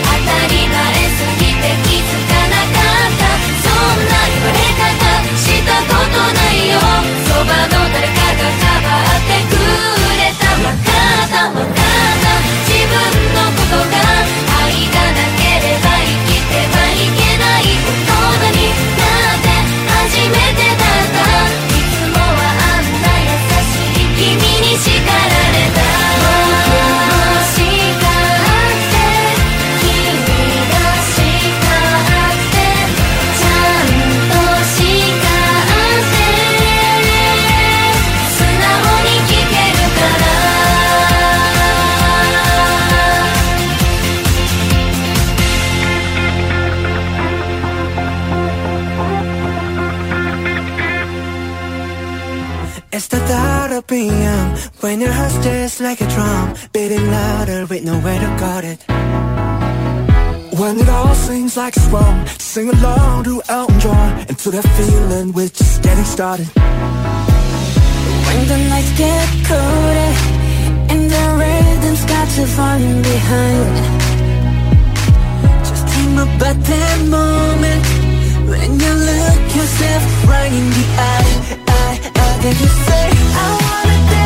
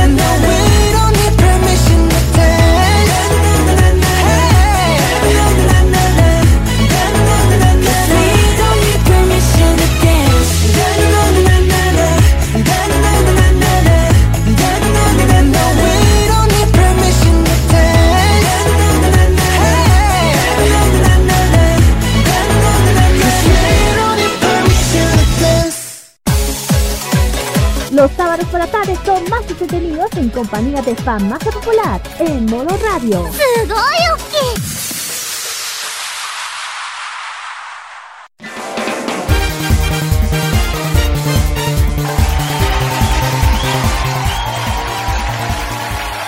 Y de esta forma, estimados, cerramos en el anochecer de este día sábado, fan más popular en modo radio. Eh, como lo contamos, eh, iniciando eh, este mes aniversario de modo radio.cl en estos seis años y también preparando ya la llegada de los 200 programas de este espacio que sin duda alguna ha hecho, ha dejado huella y sin duda alguna está, estamos preparándonos para poder para poder llegar a ese gran día en donde cumpliremos 200 capítulos junto a ustedes. En primer lugar, bueno, como es tradicional, vamos con la sección de saludos y en primer lugar vamos a hacerlo con nuestra invitada, con nuestra amiga Melanie, antes que la dejemos partir. Melanie, adelante con sus saludos. Bueno, agradecerles a ustedes por haberme invitado, a todos los que están escuchando del otro lado, desde Chile, desde Argentina, desde cualquier lugar del universo al que llegue la transmisión. Como les decía recién, un placer haber compartido estas horas con ustedes, muy feliz y muy, muy, muy feliz aniversario a la radio. Muchas gracias Melanie, voy a reiterar lo que dije hace poquito. Eh, gracias por tu tiempo, gracias por compartir con nosotros en, este programa, porque sin duda alguna fue interesante compartir eh, contigo muchas, pero muchas cosas respecto a, al, anime y al manga, sobre tu afición y cómo has llevado tu afición al ámbito, al ámbito académico. Así que te agradecemos muchísimo tu presencia acá, Un placer para mí. Mira, vamos con sus saluditos.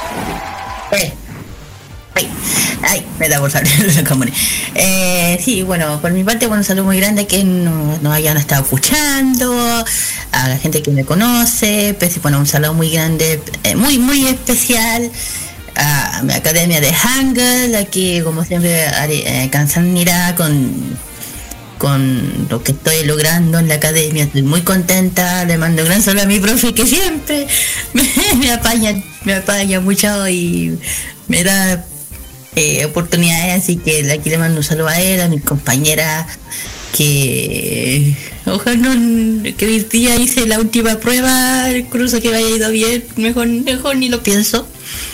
Eh, también un saludo muy grande a los que nos apoyan siempre, a la tienda de Yellow, Yellow Store, que Manía, todos ellos, un saludo muy grande que hayan estado, que, o que vayan a estar en la Feria Friki, también un gran saludo también a Don Rodolfo, que ya se, aparte se viene un evento especial que hace buen rato estábamos esperando y que por fin que es el Dragon Ball, ¿qué era Carlos?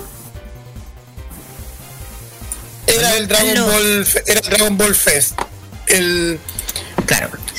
Sí, ahí se viene el Dragon Ball Fest. Sí. bueno, un saludo a él. Bueno, un saludo a él, un saludo también a Blazeta, a la Alice, un saludo a ella y bueno, y todas las canciones que acabamos de escuchar del K-pop lo pueden escuchar de lunes a viernes en el K-pop Express y desde las 5 hasta las 7 si desean un especial, sea BTS, sea Blackpink, etcétera, solo le tienen que mencionar. Eso. Arigato. Arigato. Gracias. Carlos Sí, así es. Sí. Igual le invito, igual saludos especiales a toda la gente que nos ha escuchado durante esta, jornada. A mi amigos de la pega, a mi familia en general, a los que mm, han podido sintonizar el programa durante el transcurso esta, de hoy día y también lo del Game del sábado, el jueves pasado, perdón. Bueno, eso sí, sí, es la Dragon Ball Feria que va a ser el próximo 23 de octubre en La Granja. Ahí está, Dragon Ball Feria.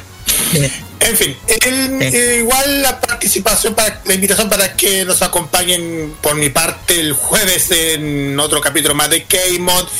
Y bueno, por mi parte también, luego lo encontramos luego en esta transmisión legal a través del YouTube de Chitv. Ay, a propósito, chiquillos, en el tema de aniversario tenemos muchísimas sorpresas. Vamos a no voy a entrar en detalles, pero hay una sorpresa que lo pueden ver a partir del martes en el YouTube de Modo Radio.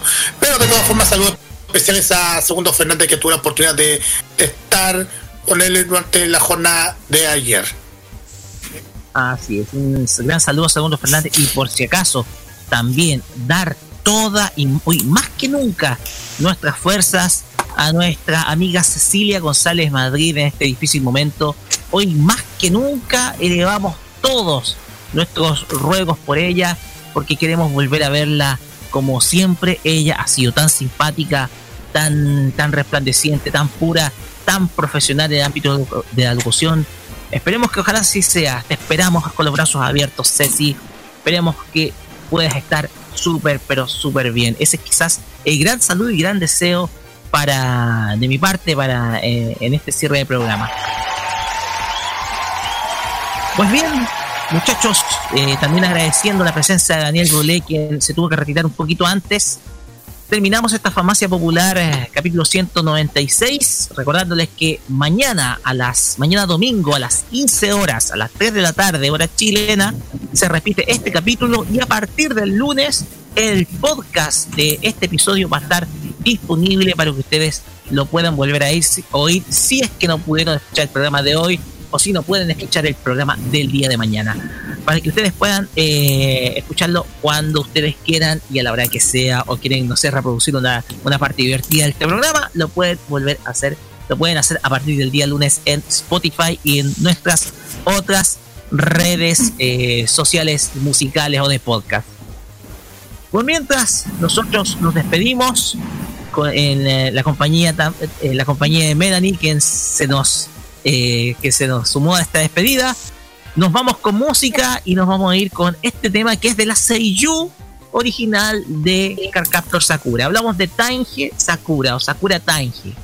Que es la voz, eh, la Seiyu, la voz de doblaje en japonés de el personaje favorito de muchos. De hecho, acá, tengo una figura de ella. Gracias a, a, Kira y Carlos que me la regalaron hace mucho tiempo. Esa actriz es la que dice Joder, claro. Y vamos a escuchar un insert song que sale en la primera banda sonora de en el OCT número uno de Carcaptor Sakura, que es Shiawase no Mahou, o la magia de la felicidad. Y hay que terminarlo con, precisamente con felicidad este capítulo, porque simplemente lo pasamos súper bien. Nos vamos. De mi parte, nos vemos el día lunes con el especial informativo, Tolerancia Cerdo y la cajita en modo radio. Carlos Pinto. Sí, pues ya les dije el jueves a las 9 en K-Mod, junto con la Kira y con Lalis y Roberto Camaño. Así es. Nos despedimos, será hasta el próximo sábado con más entretenimiento friki acá en Farmacia Popular. Buenas noches y que tengan un buen día domingo, chicos. Chao, chao. Chao, vamos.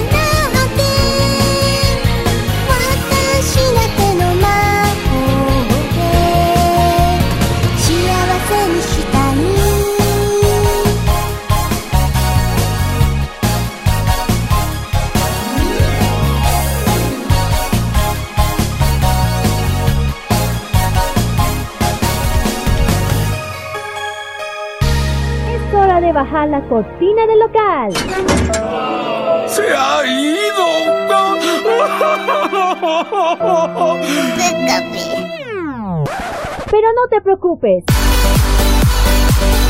En siete días más, Kira, Carlos, Daniel y Roque volverán a atenderte con la mejor disposición y con los mejores remedios que te harán llevar en un instante a las tierras del oriente. La Patria Friki puede descansar a partir de ahora por la Farmacia Popular. Déjate atender a partir de ese momento en modo radio. Hasta la vista. Adiós. Forward. Que les vaya chévere. Adiós. Sayonara, troncos. Adiós. Adiós. Adiós. ¡La voten! Adiós. Adiós.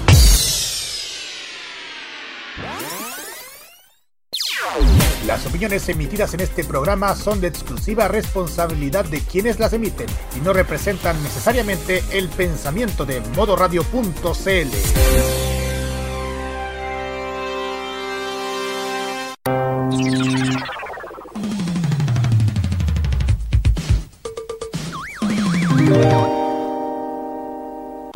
Este 2021 vive las noches llenas de recuerdo.